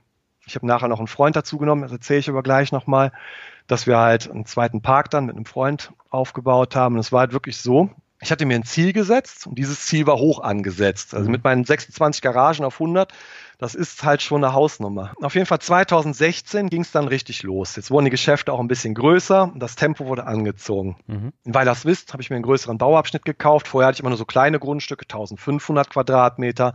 Den zweiten Bauteil, da brauchte ich ja nicht so viel, das waren dann 1000 Quadratmeter. Und jetzt ging es halt direkt in Weilerswist Bauabschnitt 3 rein. Da habe ich eine große Hüpfburgenhalle für mich gebaut, weil ich halt was größer werden wollte. Das war dann halt so mein Traum. Ich hätte gerne eine größere Halle. Und damals habe ich noch gesponnen, hab, ich baue mir dann Empore rein, ich baue mir dann Beamer rein, Männer-Hobbyraum, aber leider ist es immer noch ein Hochregallager mit ein paar Hüpfburgen drin und ein paar Fahrzeugen oder so, ne? aber im Hobbyraum hat es nicht geklappt, leider. Aber da hat man auch keine Zeit für. Ich bin auch lieber zu Hause, muss ich sagen, als wenn ich jetzt da oben in der Halle sitzen würde und dann da meinem Hobby mit Kickertisch oder was auch immer dann alleine da gestalten würde oder wie auch immer. Ja. Zum gleichen Zeitpunkt habe ich damals halt dann mit meinem Kumpel Uli, den habe ich ins Boot geholt und habe, weil der Uli hat mir damals immer, das ist ein Elektriker, den kenne ich seit der Schulzeit so gesehen. Ne? Ich habe jetzt mittlerweile schon so viele immer gefragt, boah, warum baust du denn mit Partnern oder sowas? Ne? Warum machst du das? Da verdienst du nicht so viel, es gibt immer nur Ärger. Nur für mich war damals immer wichtig, weil ich ja halt durch die ganzen Podcasts war ich so gehypt. Ich will anderen Leuten helfen. Auf der Feuerwache habe ich angefangen, die Leute halt wirklich, ja hier, überleg dir mal mit Immobilien in alle Richtungen ne, oder mhm. Aktien. Mhm. Ich habe angefangen, Leute zu, wollte ich missionieren, was man auch nie machen sollte, dass man halt Leute versucht zu missionieren. Nee, es funktioniert auch nicht. Das funktioniert mhm. absolut nicht. Die Leute nehmen dir das nachher sogar noch übel, ja. weil sie versuchen es vielleicht, weil sie denken, ja komm, wenn der das kann, dann werde ich das auch hinkriegen. Scheitern vielleicht schon und dann nehmen die dir das übel und dann kommt halt so ein bisschen Neid auf und sagen dann, oh, der hat es geschafft und warum schaffe ich es einfach genau. nicht? Ne? Ja. Deshalb missionieren auf keinen Fall. Aber jetzt mit Uli habe ich es dann geschafft, jemanden zu missionieren. Und Uli hat mir immer, der ist Elektriker, hat eine eigene Firma und hat mir immer die ganzen Elektroinstallationen von diesen 26 Garagen, die ich bisher hatte, hat er mir kostenlos gemacht. Und der wollte auch nie Geld haben. Ne? Nein, will ich nicht, will ich nicht. Dann habe ich mir gedacht, komm, jetzt mache ich mal mit Uli zusammen ein Projekt wir kaufen uns jetzt, ich hatte ein Grundstück damals gefunden, in Euskirchen, von privat wurde das verkauft, 3000 Quadratmeter. Da wollten wir halt dann 32 Hallen drauf bauen, mhm. mit der Option später im zweiten Bauabschnitt, weil es war ein größeres Grundstück, da wollten wir dann 18 weitere Hallen draufsetzen, dass wir insgesamt auf 50 Hallen auf diesem 3000 Quadratmeter Grundstück dann waren, so gesehen. Mhm. Und dann war es halt wirklich so, dann haben wir halt wieder diese Planungsphase, bis dann halt die ganzen Baugenehmigungen kommen. Ich habe jetzt aktuell auch wieder eine laufen. Das dauert wirklich vier Monate teilweise, bis halt diese ganzen Bauämter, bis die halt mal schalten. Das ist halt wirklich ein Verwaltungsakt, was da halt vonstatten geht. Das ist irgendwo nicht mehr schön im Endeffekt, ne, was dann halt da geht. Ja. Naja, auf jeden Fall hatten wir irgendwann dann halt diese Baugenehmigungen 2016 sollte es dann halt wirklich weitergehen, dass wir halt dann anfangen konnten zu bauen. Mitte 2016 war dann halt wirklich Euskirchen. Einen Monat später war dann Weilerswist fertig. Und 2016 hatte ich wieder einen Schlüsselmoment. 2016 hatte ich damals das Buch Fünf Dinge, die Sterbende am meisten äh, bereuen mhm. von Brony Ware gelesen. Da war damals irgendwie ich weiß nicht, wie er heißt, Thaddeus heißt er, glaube ich. Da habe ich durch Zufall so ein Video bei YouTube gesehen, wo er dann halt dann halt dieses Buch dann halt angesprochen hatte, dass es halt wichtige Punkte im Leben gibt, wo halt Leute, die wirklich halt auf dem Sterbebett liegen, die todkrank sind, die dann halt ähm, wo die halt drüber berichtet haben. Diese Betreuerin, die dann halt damals diese Sterbehilfe gemacht hat, so gesehen, die hat dann halt die Leute gefragt, was für Dinge sie halt, was ihnen wichtig war im Leben. Und da waren halt wirklich drei Punkte von diesen fünf Punkten, die sich bei mir selber dann halt eingebrannt haben, was das mhm. angeht. da war halt einer, dass man sich selber immer treu ist. Was halt bei uns auf der Arbeit, man ist ja halt immer, wenn man als Angestellter irgendwo ist, man hat immer Angst, man hängt von diesem Job ab und man macht halt Sachen, die man vielleicht gar nicht will, so wie ich mit dieser Rettungsassistentenausbildung. Mhm. Ne? Und es ist halt wirklich so, dass ich dann gesagt habe, ich muss mir selber treu sein. Der zweite Punkt, nicht so viel arbeiten. Niemand liegt am Sterbebett und sagt, oh, ich glaube, ich habe in meinem Leben zu wenig gearbeitet. Und wenn ich wirklich andere Menschen, wenn ich andere Menschen sehe, ne, die dann wirklich diesen 9-to-5-Job haben. Wir haben es bei der Feuerwehr mit dem 24-Stunden-Dienst echt gut. Ne? Wir arbeiten 24 Stunden, haben 24 Stunden frei, arbeiten 24 Stunden und haben dann drei Tage frei. Mhm. So ist unser aktueller theoretischer Vollzeitdienstplan. Und so geht das immer weiter. Ne? Man hat halt viele Tage auf jeden Fall frei, wo man auch wirklich dann mit der Familie was unternehmen kann und man hat halt viel Freizeit. Dann der dritte Punkt, dass man sich mehr Freude gönnt, dass man einfach mal halt wirklich lebt und was bei mir aber nicht heißt, dass man Freude mit Konsum verbindet. Also das will ich halt auf gar keinen Fall. Also jetzt nicht, ich brauche jetzt kein großes Auto. Ich fahre immer noch halt meinen Renault Kangoo seit 2012. Der hat jetzt übermorgen, hat er seine 200.000 Kilometer. Ich will den aber gar nicht abgeben. Ich will kein neues Auto haben, weil das Auto ist so zuverlässig, das hat mich nie im Stich gelassen. Habe ich jetzt Werbung für Renault Kangoo gemacht, also andere haben wahrscheinlich mehr Probleme, aber der ist super. Also mhm. der ist nie was dran gewesen. Lass uns mal noch mal ein kleines bisschen zurück. Du hast ja jetzt gesagt, äh, das war jetzt das nächste Grundstück. Du hast positiven Cashflow erwähnt. Vielleicht magst du äh, zuerst, bevor wir dann über die Finanzierung nochmal sprechen, sagen, was ist positiver Cashflow? Positiver Cashflow ist so gesehen, dass man halt, wenn man etwas kauft, sagen wir, ich kaufe jetzt eine Immobilie, mhm. diese Immobilie soll ja theoretisch, möchte man ja nicht sein eigenes Geld dort reinstecken. Man möchte ja möglichst, dass der Mieter es bezahlt man möchte ja nicht sagen, oh, das ist wie bei einem Bausparvertrag, ich habe jetzt eine Wohnung, ich packe jetzt jeden Monat 50 Euro rein, wie so die sogenannten Steuersparmodelle, wie dann halt teilweise Fertigprojekte dann verkauft werden, dass dann halt irgendwo, das gibt es zum Beispiel äh, im, in Urlaubsgebieten ist das oft, dass man halt irgendeine Immobilie kaufen kann. Man hat eine Wohnung in einem Wohnblock, die dann halt von einer Wohnungsbaugesellschaft verkauft wird, dass man dann diese Steuersparmodelle, dass man halt Geld drauflegt. Das will man nicht. Mhm. Man will ja eigentlich vom ersten Tag an, wenn ich eine Immobilie habe und die erste Miete kommt rein, soll sich das selber decken. Es soll die Zinsen soll es erwirtschaften, es soll die Tilgung erwirtschaften und ganz wichtig, da soll natürlich auch ein bisschen was für mich überbleiben. Mhm. Und wenn die Steuern kommen, soll auch noch was überbleiben im Endeffekt. Deshalb versucht man von vornherein direkt einen positiven Cashflow zu generieren. Mhm. Und ja, und das kann man halt nur, wenn man wirklich halt dann eine Immobilie baut, kostengünstig, wenig Kredite aufnimmt am besten und dann halt direkt von vornherein am ersten Tag wirklich dann halt diese hohen Mieteinnahmen hat, dass man halt positiv rauskommt. Waren die Mieteinnahmen denn am Anfang gleich schon so hoch? Du hattest ja zuerst diese elf vermieteten Garagen, ne? Das ist richtig, genau. Also ich hatte wirklich halt bei diesen elf vermieteten Garagen damals einen Cashflow von 500 Euro mhm. vor Steuer. Zwei habe ich ja selber genutzt. Und das war halt schon gut. Und habe ich damals gerechnet, oh, wenn ich jetzt die zweite Reihe baue, habe ich insgesamt 26 Einheiten, habe zwei Garagen mehr, die ich halt nicht selber, also halt, da kann ich dann 13 vermieten statt diese 11 mhm. und das war von vornherein eigentlich sehr gut gewesen. Also es ist vor allem ein Vorteil, ein steuerlicher Vorteil, wenn man sich auf diese Garagen spezialisiert. Das ist besser als eine ähm, Wohnimmobilie. Und zwar so ein Thema ist die Abschreibung. Mhm. Eine Immobilie wird über, also sagen wir mal jetzt eine Wohnimmobilie, die wird über 50 Jahre lang, wird die abgeschrieben. Diese 50 Jahre weiß ich nicht, ob ich die noch erleben werde. Diese Bauten, wie jetzt halt ähm, zum Beispiel Seekontainer oder ähm, diese Großraumgaragen, die werden auch über 20 Jahre abgeschrieben. Mhm. Und das heißt, ich kann dann jedes Jahr so gesehen 20 Prozent. Das heißt, ich kann 5 Prozent von meinen Einnahmen, die ich normalerweise dann halt versteuern müsste, kann ich 5 Prozent im Endeffekt, kann ich dann halt durch diese Abschreibungssumme, das ist wie eine Ausgabe zu sehen. Aber jetzt hast du deine beiden Reihen gehabt und hast auch dann wahrscheinlich zwei Kredite am Laufen gehabt. Wie kann man das denn noch weiter skalieren? Bekommst du dann trotzdem die Kredite durch diesen positiven Cashflow oder wie kann ich mir das vorstellen? Bei mir war jetzt der Vorteil, dadurch, dass ich halt beim ersten Bau hatte ich ja mein Haus beliehen. Ja. Das heißt, das Grundstück, was ich nachher bei dem ersten Bau gekauft habe, das war ja im Endeffekt nur mit 50.000 Euro waren das, glaube ich, beliehen. Und ich hatte einen Kredit von 195, der Rest war alles auf meiner privaten Immobilie abgestellt. Dadurch hatte ich halt Reserven.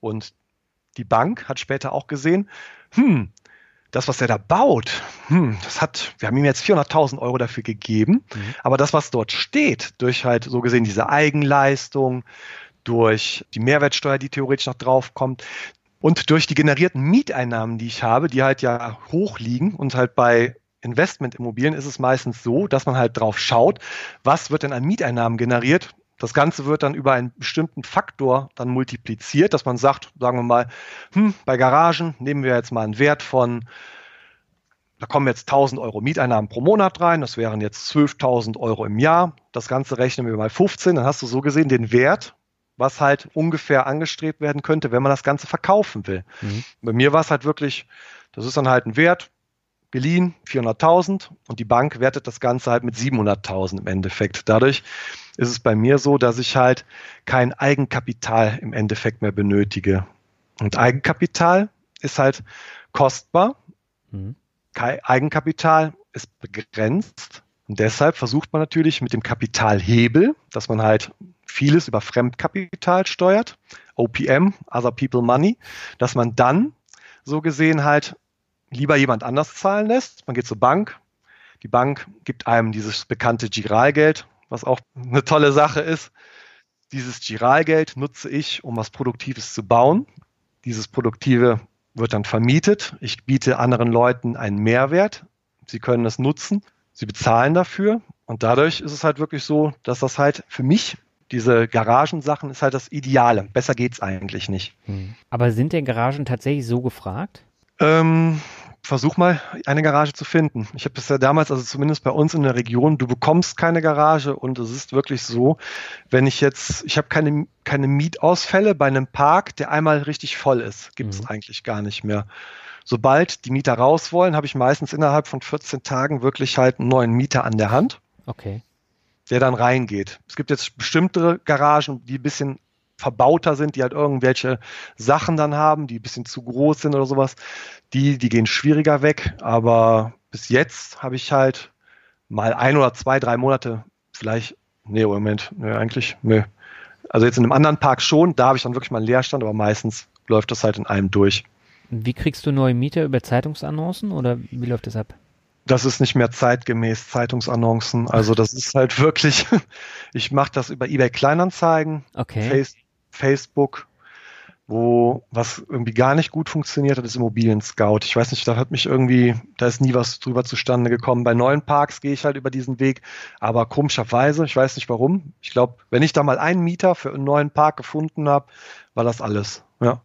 Okay. Das ist über die Facebook-Seiten, da könnt ihr gerne mal schauen. Das ist Garagenpark Weilers Wist, da könnt ihr gerne mal gucken. Das ist jetzt auch das aktuelle Bauprojekt.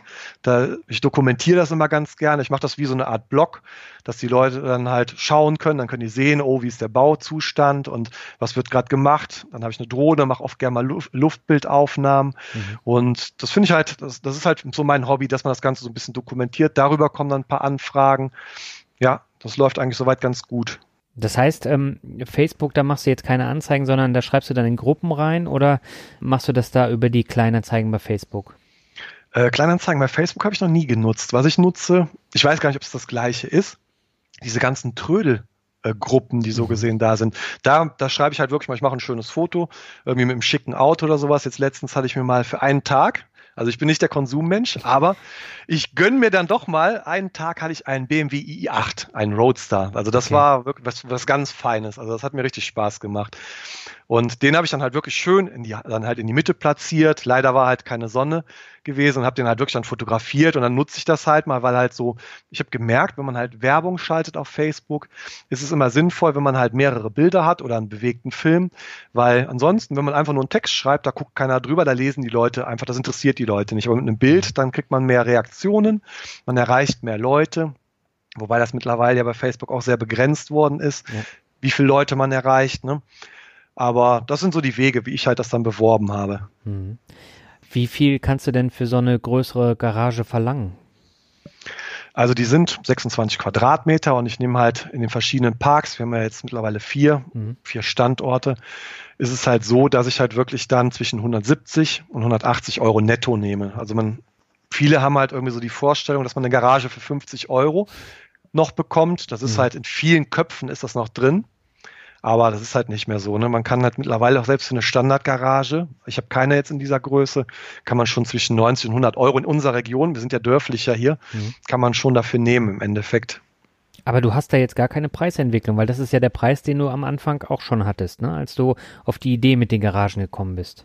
Nee, damals habe ich klein angefangen bei 178, dann bin ich hochgewandert auf 170, jetzt bin ich bei 180. Das ist auch so ein, Wert 180, der halt schon grenzwertig im Endeffekt ist. Also du musst mal sehen, wenn ich jetzt in irgendeine Gruppe reinschreibe, Garage 170 Euro plus Mehrwertsteuer, dann bist du ja bei 212,50 Euro, glaube ich. Ja und ist da Marmor drin und dann hast du diese ganzen Trolle und Hater, die dich dann halt anschreiben oder halt dann den Beitrag kommentieren. Und früher hat man sich halt Gedanken gemacht, oh, äh, muss ich das jetzt bewerten oder sowas, ne, und muss ich dafür rechtfertigen, aber das mache ich gar nicht mehr. Das ist, die sollen ruhig kommentieren, der Beitrag wird hochgemacht und ich muss nicht die Leute suchen, die mir halt 50 Euro für eine Garage zahlen, sondern ich muss den Kunden finden, der bereit ist, halt weil die Garagen sind sehr hochwertig. Ich habe isolierte Garagen. Ich habe einen sehr hochwertigen ähm, Betonboden, halt einen richtigen Industriebetonboden. Und es gibt halt viele billige Garagenparks. Die haben einfach nur ein billiges Blech, aber das mhm. merkt man im, im, Winter. Ist es eiskalt da drin, wenn man jetzt ein Fahrzeug, ein Wohnmobil da drin hat. Da muss man aufpassen, dass einem nicht der Tank einfriert. Oder im Sommer ist es total brütend warm. Ich habe halt auch eine Garage. Mein zweiter Bauabschnitt ist halt auch nur einfach, weil ich es mal testen wollte, aber ich bin davon ab. Ich mache nur noch isolierte Garagen, weil das einfach hochwertiger ist. Und hochwertige Garagen kosten halt einfach mehr im mhm. Endeffekt. Und deshalb, ich muss diesen Kunden finden, der bereit ist, das zu äh, bezahlen und nicht, den, der, nicht die Masse, die bereit ist, 50 Euro dafür zu zahlen. Das heißt, wo du jetzt den Punkt Wohnmobile ansprichst, hast du viele Leute, die da ihre Wohnmobile beziehungsweise Sommerautos oder Cabrios da reinstellen genau. oder was sind das für welche? Genau, also es sind teilweise wirklich halt dann der, das Cabrio, also wo man sich eigentlich denkt, oh, so ein Golf 3 Cabrio würde ich jetzt nicht so viel Geld dafür zahlen, aber es sind halt Liebhaber, mhm. die sagen, das ist es mir wert. Also ich habe jemanden in der Garage, der hatte da einen Unimog drin stehen ne? und ich habe mhm. diesen Mieter, ich glaube nur seitdem er drin ist, am Moment, der ist seit drei Jahren drin und den habe ich nur einmal gesehen, damals und das war der Moment, wo er dann halt rückwärts gegen die Wand gefahren ist, weil er den Gang falsch rum eingelegt hatte, wegen einem Versicherungsfall. Ansonsten habe ich den noch nie gesehen. Der ist dann immer dann da und holt dann sein Fahrzeug raus, wenn ich nie da bin. Ne? Also das sind die besten Mieter eigentlich im Endeffekt. Ne? Okay. Und wie verwaltest du die Garagen? Also mittlerweile hast du ja vier Anlagen, wie du gesagt hast. Ist es ein hoher Aufwand oder hält sich das in Grenzen?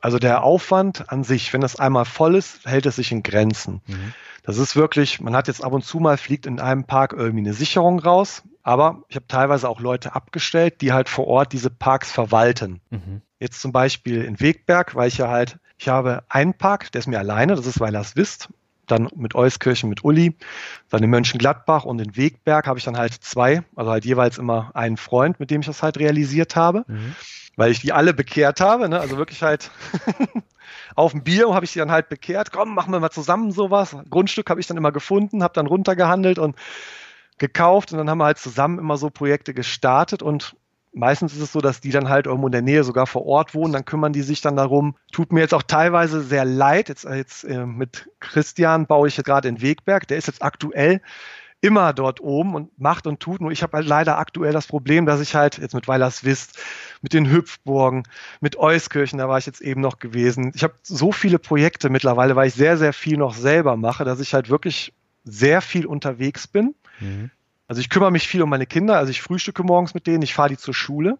Ich hole die teilweise auch aus dem Kindergarten ab, aber dann halt mittags muss ich dann halt meistens los und muss dann halt noch Sachen erledigen. Wenn dann halt die, die Menschen halt frei haben, die dann halt von der Arbeit kommen, muss ich halt dann Garagen zeigen oder äh, Mietverträge machen oder sonstiges oder sowas. Also man hat halt viel zu tun, was halt solche Sachen angeht. Mhm. Aber das ist halt keine Arbeit, sondern Berufung. Ja, ist schön, ist schön, dass du das so siehst, aber äh, was ist jetzt mit deinem Hauptjob? Mein Hauptjob. Bei meinem Hauptjob war es halt damals dann so, 2016, wo ich dieses Buch gelesen hatte, dass ich dann gesagt habe, irgendwann, hm, so geht's nicht weiter. Ich will nicht so viel arbeiten. Punkt 2 mhm. von Tony Ware. Ich will mir selber treu sein und ich will mir Freude gönnen. Also diese drei Punkte. Da habe ich mir gedacht, hm, was soll ich tun? Das Wichtigste im Leben ist die Familie, um halt einfach dann mehr Freizeit zu haben.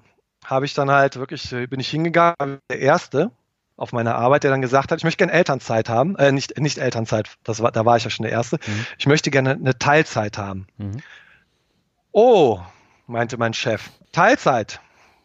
Hm, da, da weiß ich nicht, ob wir das bei der Feuerwehr so realisieren können. Also das ist wirklich so, dass halt er wahrscheinlich gedacht hat, oh shit, wenn er jetzt kommt, will Teilzeit haben, dann kommen die anderen, weil wir hatten damals ein Dienstplanmodell, das war noch ein bisschen komplizierter, wir waren halt echt überarbeitet, wir haben sehr, sehr viel gearbeitet. Und dann kommen nachher alle und richten sich den Dienstplan so ein, wie sie wollen. Und ich wollte halt direkt auch 50 Prozent haben. Also ich wollte komplett halbieren. Ich wollte mhm. nur noch fünf, fünfmal im Monat wollte ich nur noch arbeiten gehen. Und dann kamen dann halt so Sachen, dann halt, oh, dann kam halt das Gespräch mit der Personalchef an, oh. Dann kamen die Argumente, ja, aber da haben sie ja weniger Geld. Ich so, ja, damit, das ist mir egal, ich reduziere mich. Da kam mir dieser Frugalist wieder in den ja. Sinn. Ich reduziere mich, ist mir egal. Ja, es kann sein, dass wir dann intern den Job wechseln müssen, dass sie nicht mehr bei der Feuerwehr sind und sie halt nicht mehr im 24-Stunden-Dienst arbeiten, dass sie dann halt so gesehen halt in der Woche dann halt ein paar Tage dann halt halbzeitmäßig kommen. Aber das ist natürlich das, wo er halt einem mit Angst machen wollte, was man halt nicht wollte im Endeffekt, ne? Mhm. Und oh, und dann, ja, ich sehe auch gerade, Sie haben ja gar nicht drunter geschrieben, wie lange das geht. Und ich hatte damals im Internet recherchiert und ich dachte, dass, dass man zwei Jahre automatisch halt dann in diese Teilzeit wechselt. Mhm. Da meinte er so, nee, nee, so wie Sie das jetzt geschrieben haben, sind das aber fünf Jahre. Da wollte er mir Angst machen. Ich so, oh, ja, dann nehme ich fünf. das, das kam mir noch super gelegen. Da dachte ich mir, super, dann nehme ich fünf. Das ist doch ideal. Ja, und dann Anfang 2017 bin ich dann wirklich halt in eine 50% Teilzeitstelle gewechselt. Mhm. Nur, dazu muss man jetzt sagen, das war erstmal eine Riesenumstellung gewesen. Inwiefern? Inwiefern? Ich hatte auf einmal freie Zeit, mit der ich nichts mehr anfangen konnte, weil im Winter, es war keine Hüpfburgensaison, ich hatte nichts zu bauen zu dem Zeitpunkt, glaube ich. Ne?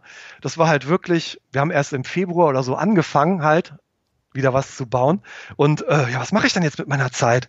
Äh, ja, was mache ich denn jetzt? Ne? Und es ist wirklich so, das habe ich mir damals so als Schlüsselsatz dann gemerkt, wer die finanzielle Freiheit anstrebt, sollte sich vorher Gedanken machen, was er mit der ganzen freien Zeit anfangen will. Mhm. Zu viel Freizeit ist halt auch nicht die Lösung. Und wie hast du das dann gelöst? Ähm, ich habe es gelöst, indem ich angefangen habe, Garagenparks zu bauen. Ich habe mich dann ein bisschen zugeballert, habe dann wirklich mehrere Standorte parallel, also es war wirklich so. Ich habe zwei Parks gebaut. Ich hatte mich eben, glaube ich, vertan, habe gesagt, 2016 wurde Euskirchen und Weilerswist gebaut. Das war 2017. Und dann habe ich halt wirklich zwei Parks parallel. Dann ging es im, im, Februar los, dass wir halt wirklich dann, man ist selber vor Ort, man macht viele Arbeiten selber. Ne? Dass man dann ähm, Elektroinstallationen oder solche Sachen oder Abwasser macht man auch. Also man verbringt viel Zeit auf der Baustelle, aber da ich aus dem Handwerk komme, ich möchte viel machen, ich möchte auch alles können, was vor Ort ist. Ne? Man mhm. ist halt immer vor Ort, man packt auch an. Ich bin mit den Leuten, die die Bleche montieren, bin ich zusammen und ziehe die Folien ab. Ich, ich helfe und will halt immer auch vor Ort sein. Ne? Also ich will im Notfall sowas auch selber bauen können. Mhm. Und dann war es halt wirklich so, dann haben wir bis Sommer war ich ja eh beschäftigt. Im Sommer bin ich immer beschäftigt. Zwei Parks hochgezogen.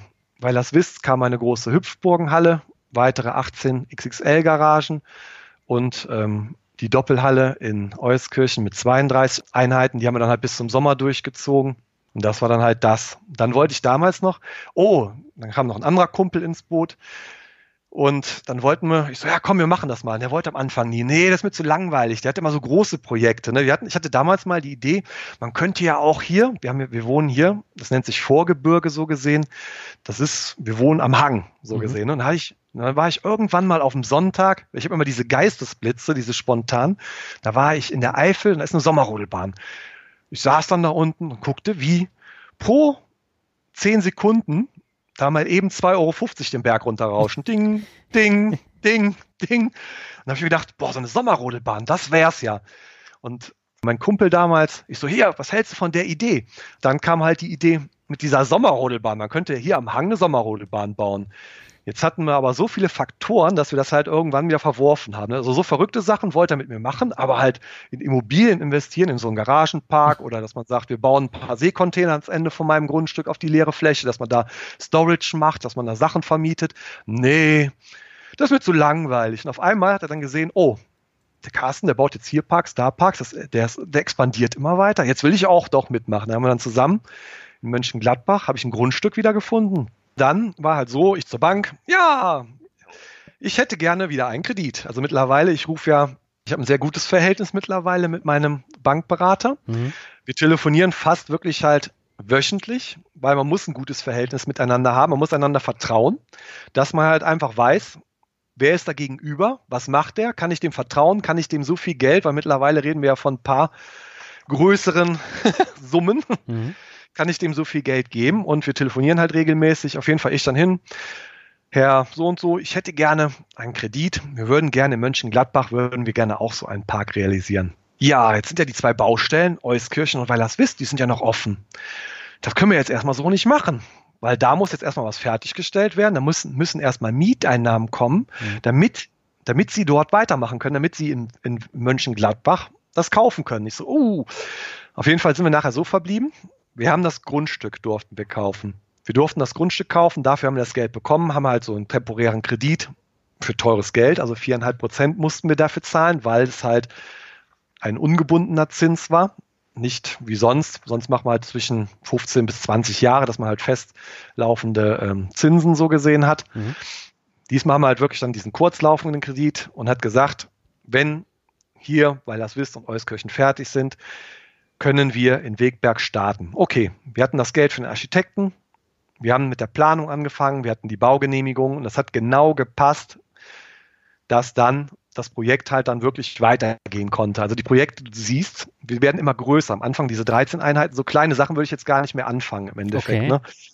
Jetzt würde ich wirklich, wenn ich irgendwas baue, nur noch 50 Einheiten oder so, oder so wie das Grundstück es halt zulässt. Wenn ich ein schönes Grundstück bekomme, würde ich auch ein bisschen weniger machen, aber ich würde jetzt nur noch ab 50 Einheiten, weil der Aufwand, ob du viele Einheiten machst oder ob du wenige Einheiten machst, ist im Endeffekt gleich. Der mhm. Verwaltungsaufwand ist gleich. Nur die Kosten sind anders. Die Kosten, dank Giralgeld, bleiben bei mir, was mein Eigenkapital angeht, meistens gering. Jetzt, weil es wisst, Bauteil 4, da habe ich jetzt ein bisschen mehr Eigenkapital eingeschossen, da habe ich halt wirklich dann nochmal 30, 40 reingepackt, weil das musste irgendwo investiert werden im Endeffekt. Mhm. Ja, und auf jeden Fall, seitdem, seit 2017 bin ich halt wirklich konstant, ist immer ein, äh, ein pa äh, Park ist in der Planung, ein Park ist in der Ausführung und ein Park ist gerade fertig, so ungefähr. Ne? Das jetzt in äh, Wegberg, da kann man jetzt auch gucken, da haben wir auch ähm, Gewerbehof oder Garagenpark Wegberg, da haben wir eine Seite. Da ist auch jetzt der Park, da sieht man jetzt, wie so ein Park aufgebaut wurde innerhalb von, ich glaube, drei, vier Monaten war das jetzt gewesen. Und da haben wir auch eine Premiere, da haben wir wirklich es geschafft, ein städtisches Grundstück zu kaufen, weil wir hier jetzt anders vorgegangen sind. Da haben wir wirklich halt, wir haben Büros geschafft, wir haben gesagt, dort werden Arbeitsplätze geschaffen, Leute können dieses Start-up-Unternehmen verwirklichen und können halt sich hier verwirklichen, was das angeht. Ne? Mhm. Und dann haben wir da auch ein städtisches Grundstück bekommen und seitdem sind wir halt wirklich immer am Bauen. Okay. Und, und warum macht ihr diese Webseiten? Ähm, bei Facebook ja, ihr habt ja hier auch ähm, die Seite, die du eben genannt hast. Warum, warum macht ihr die? Ich mache das mehr so als Blog und als Werbemaßnahme so ein bisschen. Also jetzt okay. diese Seite Garagenpark bei Las Vista als Beispiel. Einfach nur, ich kann da reinschreiben, ich habe jetzt wieder eine Garage frei. Von dieser Seite aus teile ich das. Die Leute gucken sich das an. Das ist einfach ein bisschen marketingmäßig. Okay. Das ist so wie du. Du hast damals mit deinem Blog, glaube ich, ja genau, du hast mit dem Blog angefangen. Ne? Mhm. Genauso ist es bei mir. Das ist auch ein hobbymäßig dann halt dann halt das dann zu bewerben. Mhm. Dafür ist das. Du hast ja jetzt gesagt, du hast reduziert. Du hast ja auch äh, wahnsinnig viel um die Ohren. Aber vom, vom Geld, vom Einkommen her, kannst du dir das mittlerweile leisten? Genau, richtig. Ja, ja, das ist, ja, ich habe mich, wie gesagt, auch reduziert. Aber das hat sie ja gerade gesagt. Und das geht. Also, ich habe meine Ansprüche. Ich bin jetzt nicht, dass ich dann ähm, so viele Schuhe brauche. Ein paar Schuhe pro Jahr reicht. Zwei Hosen reichen. Also, ich habe meistens eh wenn ich bedenke, wenn ich jetzt mal so überlege, früher im Handwerk, das war so, ich kam um 14 Uhr von der Arbeit, habe den Blaumann ausgezogen, habe mich geduscht, habe mir schicke Klamotten angezogen. Heutzutage renne ich in dem zerrissensten Blaumann rum, fühle mich total wohl, wenn neue Leute eine Garage besichtigen kommen auf der Baustelle, die rennen an mir vorbei die beachten mich gar nicht. Die denken, ich wäre nur der, der öselige Handwerker, so gesehen. Also ich, vom Gesicht her bin ich gepflegt. Ich gehe jeden Abend duschen, aber durch diese zerrissene Hose, also das ist halt wirklich Kleider machen Leute. Die Leute rennen mir vorbei, aber ich finde das super. Ich lebe das. Ich äh, stehe jetzt dazu. Früher war mir erst peinlich, der Blaumann, bis mir jemand gesagt hat, man muss stolz darauf sein, was man macht. Und jetzt frage ich den Stolz, also jetzt mittlerweile meine Frau hat mir jetzt zwei neue Blaumänner geschenkt zu Weihnachten. Okay. Deshalb, ich habe keinen hohen Verschleiß an normalen Hosen. Ich habe immer einen Blaumann an und fühle mich wohl dabei, muss ich sagen. okay, und was hast du jetzt für die Zukunft geplant? Ist irgendwann ein Schluss mit deinen Gewerbehöfen oder hast du da noch einige, die du bauen möchtest? Also was ich jetzt halt weitermachen will, ist halt weiter meiner Berufung nachgehen mit diesen Garagenprojekten, wobei es mittlerweile immer schwieriger wird, weil die Konkurrenz schläft nicht und hier in der Region ist es super schwierig, noch irgendwas zu kaufen mhm. oder was zu finden. Die, die Leute, die, die fangen nachher irgendwann wirklich an, bauen noch irgendwie neben dich, wollen dann mit Preisen arbeiten, aber das habe ich meinen Kollegen von der Feuerwehr, die halt auch Hüpfburgen vermieten, gesagt, geht nicht über den Preis, geht über Qualität, geht auf die Leute zu, werdet, also macht die Leute, mit denen ihr Geschäfte macht, macht die zu Freunden, ehrlichen Freunden, jetzt nicht irgendwie lügt denen irgendwas vor, versucht die niemals über den Tisch zu ziehen, weil ob du jetzt, das ist, du hast dann halt ein gutes Jahr, juhu, ich habe jetzt Leute beschissen, Entschuldigung, und ähm, mach das niemals, sei ehrlich und ähm, bleib dir treu, wieder das Motto, ne? Ja. Was meine Zukunftspläne auch sind, ist halt, ich möchte gerne halt mal alt, alte Garagenhöfe kaufen. Also jetzt halt diese wirklich, die in städtischen sind, möchte die renovieren äh, und dann halt entwickeln, solche Sachen. Mhm. Was ich auch machen will, ist halt einen Kindergarten oder sowas bauen, möchte jetzt in diese sozialen Sachen reingehen, weil wenn man zur Feuerwehr geht, ich bin damals zur Feuerwehr gegangen, weil ich Leuten, Menschen helfen wollte. Ne? Im Handwerk hat mir immer irgendwas gefehlt. Ich habe hier gesessen und war irgendwie unzufrieden, weil man macht halt irgendwo, man produziert, aber es macht nicht wirklich glücklich. Ja. Und wenn du halt Menschen helfen kannst, dann ist es halt wieder, das, das, das, du hast eine ganz andere Zufriedenheit, ne? was so Sachen angeht. Mhm. Und deshalb damals die Feuerwehr. Und was ich noch machen will, ist Obst ernten. Okay, wie kommst du darauf? Also Obst ist halt, ähm, ich habe jetzt aktuell ist ja halt dieses Thema Bienen, Streuobstwiesen und all sowas. Da bin ich jetzt irgendwie drauf gestoßen und ich habe halt hinter meiner Halle in Weilerswist, ich habe eine Riesenfläche, einen Grünstreifen, der halt grün bleiben muss. Mhm. Und rund, also rundherum um mein Grundstück ist halt ein riesen Grünstreifen. Das sind bestimmt 2500 Quadratmeter, die nur Grünfläche sind, die grün bleiben soll. Ich habe ja mittlerweile nochmal für Bauteil 4 habe ich ja nochmal gut dazu gekauft, dass ich da jetzt ein Grundstück von 10.500 Quadratmeter habe und halt 2.500 Quadratmeter ungefähr sollen begrünt werden. Jetzt habe ich angefangen, letztes Wochenende halt Obstbäume. Schöne alte Obstbäume. Wir sind ja hier in der Region, wo früher schon ganz viele Streuobstwiesen waren. Die wurden damals wegen der industriellen Apfelbepflanzung, wurden die alle weggenommen. Mhm. Die Umwelt wurde so gesehen halt alles auf diese Mono- wie nennt sich das? Monokultur heißt das, glaube ich, wenn man halt diese Agrarsachen, da wird ja überall nur noch mittlerweile Mais gepflanzt für mhm. ins Bio, Bioheizwerk, ne, für Bioenergie zu produzieren oder Weizen. Also es wird vieles produziert, was im Endeffekt halt gar nicht mehr richtig genutzt wird. Und es wird viel gespritzt. Und deshalb habe ich mir da, habe ich mir jetzt zur Berufung gemacht. Da will ich jetzt auch irgendwie mal schauen, dass ich noch gleich Verrückte finde, die mit mir das machen, weil ich selber nicht alles machen kann, weil ich habe jetzt am Wochenende 13 Bäume eingepflanzt, habe ähm, unendlich Büsche eingepflanzt und habe halt noch, das war jetzt der erste Teil nur, und das sind nur 400 Quadratmeter, glaube ich, gewesen, die ich bepflanzt habe. Und das soll jetzt komplett da soll ein kleines Biotop entstehen, da soll ein Steinhaufen, wo Tiere drin wohnen, da soll ein kleines Wäldchen soll da hinten noch kommen. Also das, ich will halt wirklich dann halt was Ökologisches erreichen, was mhm. sowas angeht. Das ist so dein nächstes großes Ziel. Genau, richtig. Also ich will halt wirklich mit Leuten zusammenkommen, die halt da Bock drauf haben, halt irgendwas für die Umwelt zu tun. Die eine Streuobstwiese, die halt ähm, eine Wildblumenwiese, die halt dann, das was halt tiernah ist, und nicht einfach nur den Grasstreifen, wo man halt einmal die Woche den Rasenmäher drüber fahren muss. Das will ich nicht. Also es soll halt wirklich naturnah sein, was das angeht. Na, da drücke ich dir auf jeden Fall die Daumen und dann würde ich sagen, lass uns mal zum Abschluss zum World Shuffle kommen. Ja, gerne. Da muss ich dir nicht erklären, wie das läuft, sondern da das kann kenne ich. Das genau, kenne ich. Ja. Da kann ich ja gleich mit dem ersten Begriff loslegen und das ist finanzielle Freiheit finanzielle Freiheit. Also es war damals immer mein großes Ziel, diese finanzielle Freiheit. Mhm. Habe ich mittlerweile abgelegt, weil, um ehrlich zu sein, mittlerweile gehe ich gerne arbeiten.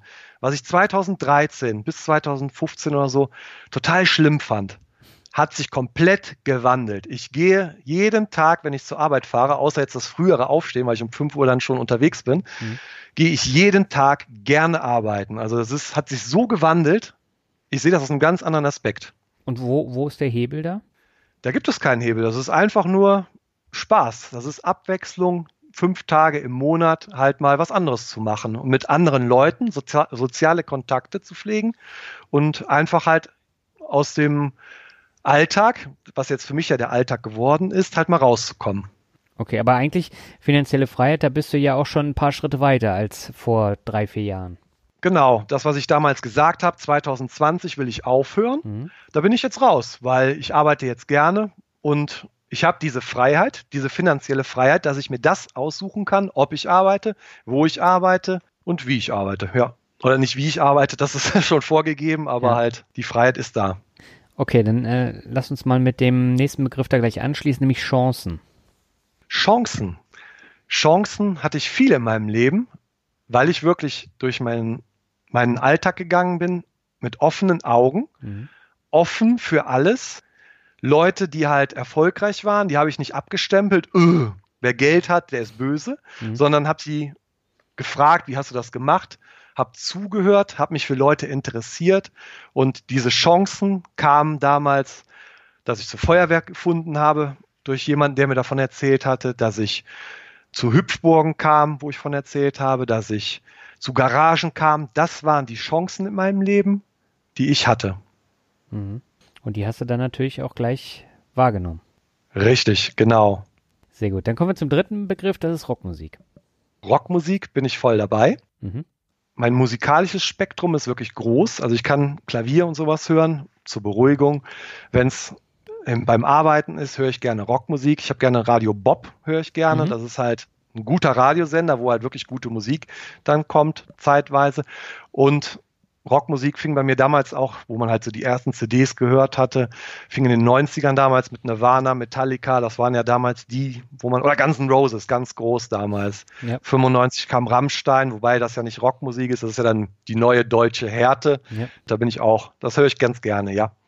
Okay. Der nächste Begriff ist Lieblingsbuch. Lieblingsbuch. Also was ich jetzt wahrscheinlich am häufigsten, ich höre lieber Hörbücher, wie, wie, ähm, wie dass ich lese, weil mhm. man einfach im Flow ist. Durch meine langen Fahrstrecken, diese 85 Kilometer nach Düsseldorf, ist es halt wirklich so, dass ich halt lieber Podcasts und Hörbücher höre und mein Favoritenbuch ist wirklich Rich Dad Poor Dad. Okay. Das ist ein Buch, was ich so oft schon gehört habe, halt, dass man halt wirklich diese Chance hat, dass der Weg ist nicht vorbestimmt. Man kann wirklich links abbiegen, man kann rechts abbiegen, man kann seinen Weg gehen, um seinen Weg zu oder sein Glück oder alles zu finden im mhm. Endeffekt. Ja, kann ich auch echt nachvollziehen. Also das äh, Buch von Kiyosaki finde ich auch super. Und das hat ja auch einen sehr engen Bezug zu Immobilien, aber ich glaube, ähm, darum geht es jetzt nicht, sondern es geht tatsächlich um dieses Denken. Genau, das war wirklich halt diese Anfangsphase, dieses theoretische, was nachher kommt, wie in Amerika die Immobiliengeschäfte gemacht werden. Ja. Das passt teilweise hier gar nicht. Aber halt dieses Streben von ihm, auch dass er gesagt hatte, da war ja ein Teil, diesen Porsche, den kaufe ich mir nicht. Ich hatte das damals auch mit dem Porsche, das muss ich auch noch sagen, Entschuldigung mit dem Porsche. Ich habe gesagt, boah, wenn ich mal 10.000 Euro an Mieteinnahmen generiere, dann kaufe ich mir einen Porsche, dann kaufe ich mir den Sportwagen. Das war meine Grundidee. Das war damals halt wirklich, ich will jedem zeigen, weil ja diese Frustphase war, ich will jedem zeigen, wer ich bin, dass ich super bin. Ne? Dass ich ja. wollte mich mit so einem Mist identifizieren. Absoluter Schwachsinn. Also absoluter Schwachsinn. Und ähm, er hat damals gesagt halt, ich kaufe mir den Porsche erst, wenn ich mir leisten kann und halt so, so will ich es auch halt. Wenn ich mal irgendwann mir was kaufe, dann muss ich es auch bar bezahlen und nicht halt irgendwie auf Pump oder sowas. Also wenn der Renault Kangoo dann auseinanderfällt. Der wird irgendwann jetzt in nächster Zeit auseinanderfallen, aber dann wird halt ein neuer Firmenwagen kommen. Also dann wird halt ein neuer Kangoo kommen oder keine Ahnung, mal gucken, was dann halt Schönes dann da ist. okay. Kommen wir zum vorletzten Begriff, das ist Motivation. Motivation. Also meine Motivation ist wirklich meine Familie. Mhm. Dass ich halt sage, dass ich halt die Zeit sinnvoll mit meiner Familie verbringen kann. Meine Motivation ist, dass ich anderen Leuten helfen kann, sich zu entwickeln, was das angeht. Das hatte ich ja da, hatte ich das erzählt mit dem, ja, hatte ich, ich hatte das dir eben im Vorgespräch erzählt, dass ich halt Le Leute, die halt zu mir kommen, die gefragt haben, hier, ich möchte das gerne in Berlin realisieren, dem habe ich geholfen, halt wirklich Kontakte hergestellt, dass er halt das gleiche Ziel erreichen kann. Mhm. Und das halt, was meine Motivation ist halt wirklich, dass halt auch meine Kinder da bin ich jetzt groß hinterher, dass die halt diese Bildung von halt Persönlichkeitsentwicklung und diese finanzielle Bildung mhm. bekommen.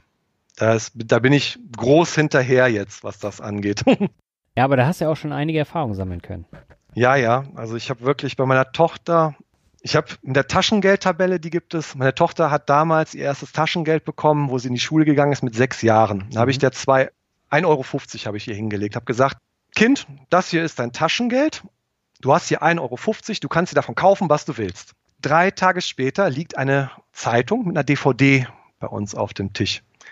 Diese Zeitung, frage ich meine Frau, was ist das denn? Warum ist denn hier ähm, eine Zeitung? Ja, das hatten sie sich von ihrem ersten Taschengeld gekauft. Wie? Das war unter 1,50 Euro? Nein, 2,30 Euro. Ich so, äh, wo ist das andere Geld? Ja, das habe ich ihr geliehen. Ich so, äh, weißt du, was du dem Kind gerade beigebracht hast?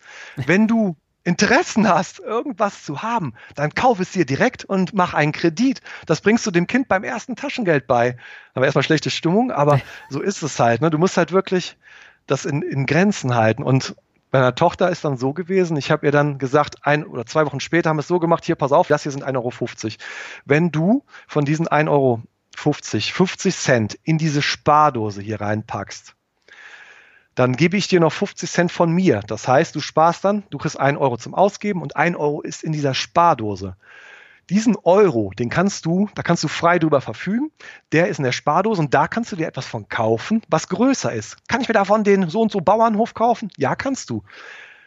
Dann, äh, dann mache ich das. Dann hat die das Geld wirklich dann hat die gerne gespart. Die hat jede Woche, hat die dann halt diese 50 Cent in diese Spardose gepackt und ich habe die 50 Cent dabei gepackt. Und mhm. das ist halt mein Ziel, meine Kinder finanziell zu bilden und persönlich genauso.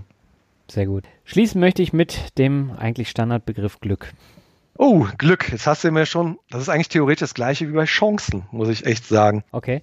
Also Glück ist halt, dass ich durch Zufall damals durch Köln gelaufen bin, habe dort das komme, jetzt kriege ich ja Gänsehaut, dass ich dort meine Frau getroffen habe, die mir halt wirklich, boah, jetzt komme ich fast die Tränen, weil ich so glücklich bin, was das angeht, also Glückstränen, ja. dass ich meine Frau in Köln getroffen habe und sie mir als zwei, boah, ich, Entschuldigung, ich muss mich kurz fassen, zwei wundervolle Kinder geschenkt hat. Das ist mein Glück. Sehr schön. Carsten, ich danke dir herzlich für das doch sehr lange Interview jetzt mit äh, fast anderthalb Stunden. Und ich glaube, da kam eine ganze Menge bei rüber. Und äh, wenn die Hörerinnen und Hörer noch Fragen haben, dann können sie doch mit Sicherheit in die Kommentare die Frage reinschreiben, oder? Ja, gerne, gerne. Das können wir so machen, ja. Super. Dann, äh, wie war so die erste Erfahrung für dich im ersten Podcast? Puh, also ich war richtig nervös davor. Also mein Magen, Wahnsinn. Dann hat das mit dem Mikrofon am Anfang nicht geklappt. Ich habe jetzt den Laptop von meiner Tochter hier genommen. Es funktioniert und es ist schon, also ich hatte, es war mein erstes Interview ich bin nicht so der Rhetoriker, wobei ich heute nur geredet habe, glaube ich. Aber es war eine super Erfahrung für mich. Gerne wieder. Sehr schön, das freut mich. Ja, soweit das inspirierende Interview mit Carsten. Ist auch ein bisschen länger geworden, aber ich glaube, die Story, die ist einfach so cool. Und mir hat sie sehr gut gefallen, weil sie einfach zeigt, dass man mit den richtigen Ideen auch eine ganze Menge erreichen kann. Und es muss halt nicht immer das Thema Aktien, P2P-Kredite oder was auch immer sein, sondern das geht eben auch mit Hüpfburgen oder Garagen. Das sind dann die etwas ausgefalleneren Beispiele, aber es ist eben auch wichtig, dass man solche Beispiele dann mal bringt, weil es lohnt sich tatsächlich dann über den eigenen Horizont mal hinauszuschauen und genau dafür war das Interview mit Carsten richtig, richtig gut. So, bevor wir zum Ende kommen, habe ich noch zwei Bewertungen. Die erste stammt von Big Tank und er schreit für jeden zu empfehlen, der sich bilden will. Ich habe den Finanzrocker Podcast zu den dunklen Seiten meines Finanzlebens kennengelernt. Als ich entschlossen war, meine Finanzen zu ordnen, hat mir der Podcast in vielerlei Hinsicht weitergeholfen und mein Interesse für viele Investmentthemen geweckt. Anderthalb Jahre später bin ich auf einem guten Weg und wurde sogar dazu inspiriert, meinen eigenen Finanzblog investmentmosaik.de zu starten. Weiter so, ich freue mich auf zukünftige Folgen und neuen Input. Ja, erstmal herzlichen Dank für die Bewertung. Das freut mich natürlich, dass ich dich nicht nur zur weiteren äh, Geldanlage inspirieren konnte, sondern eben auch zum Thema Finanzblock. Dafür wünsche ich dir alles Gute und hoffe bald mal wieder von dir zu hören. Und die zweite Bewertung stammt vom Finanzfürst und er schreibt sehr wechselhaft, aber auch spannende Gespräche. Insgesamt interessant, leider immer mal wieder schlechtere Themen. Diese überspringe ich dann nach fünf Minuten. Viele gute Themen, danke. Ja, vielen Dank auch für die Bewertung und ich wiederhole mich jetzt leider Gottes. Denn ähm, es sind nicht schlechtere Themen, sondern es sind einfach andere Themen, die nicht jeden interessieren. Und äh, ich habe immer die Wahl, ob ich nun äh, in jeder zweiten Folge das Thema Aktien und Dividenden habe oder ob ich dann Themen habe wie Finanzheldin, wie Selbstständigkeit, wie äh, Kreativität, Comiczeichnerin, was auch immer.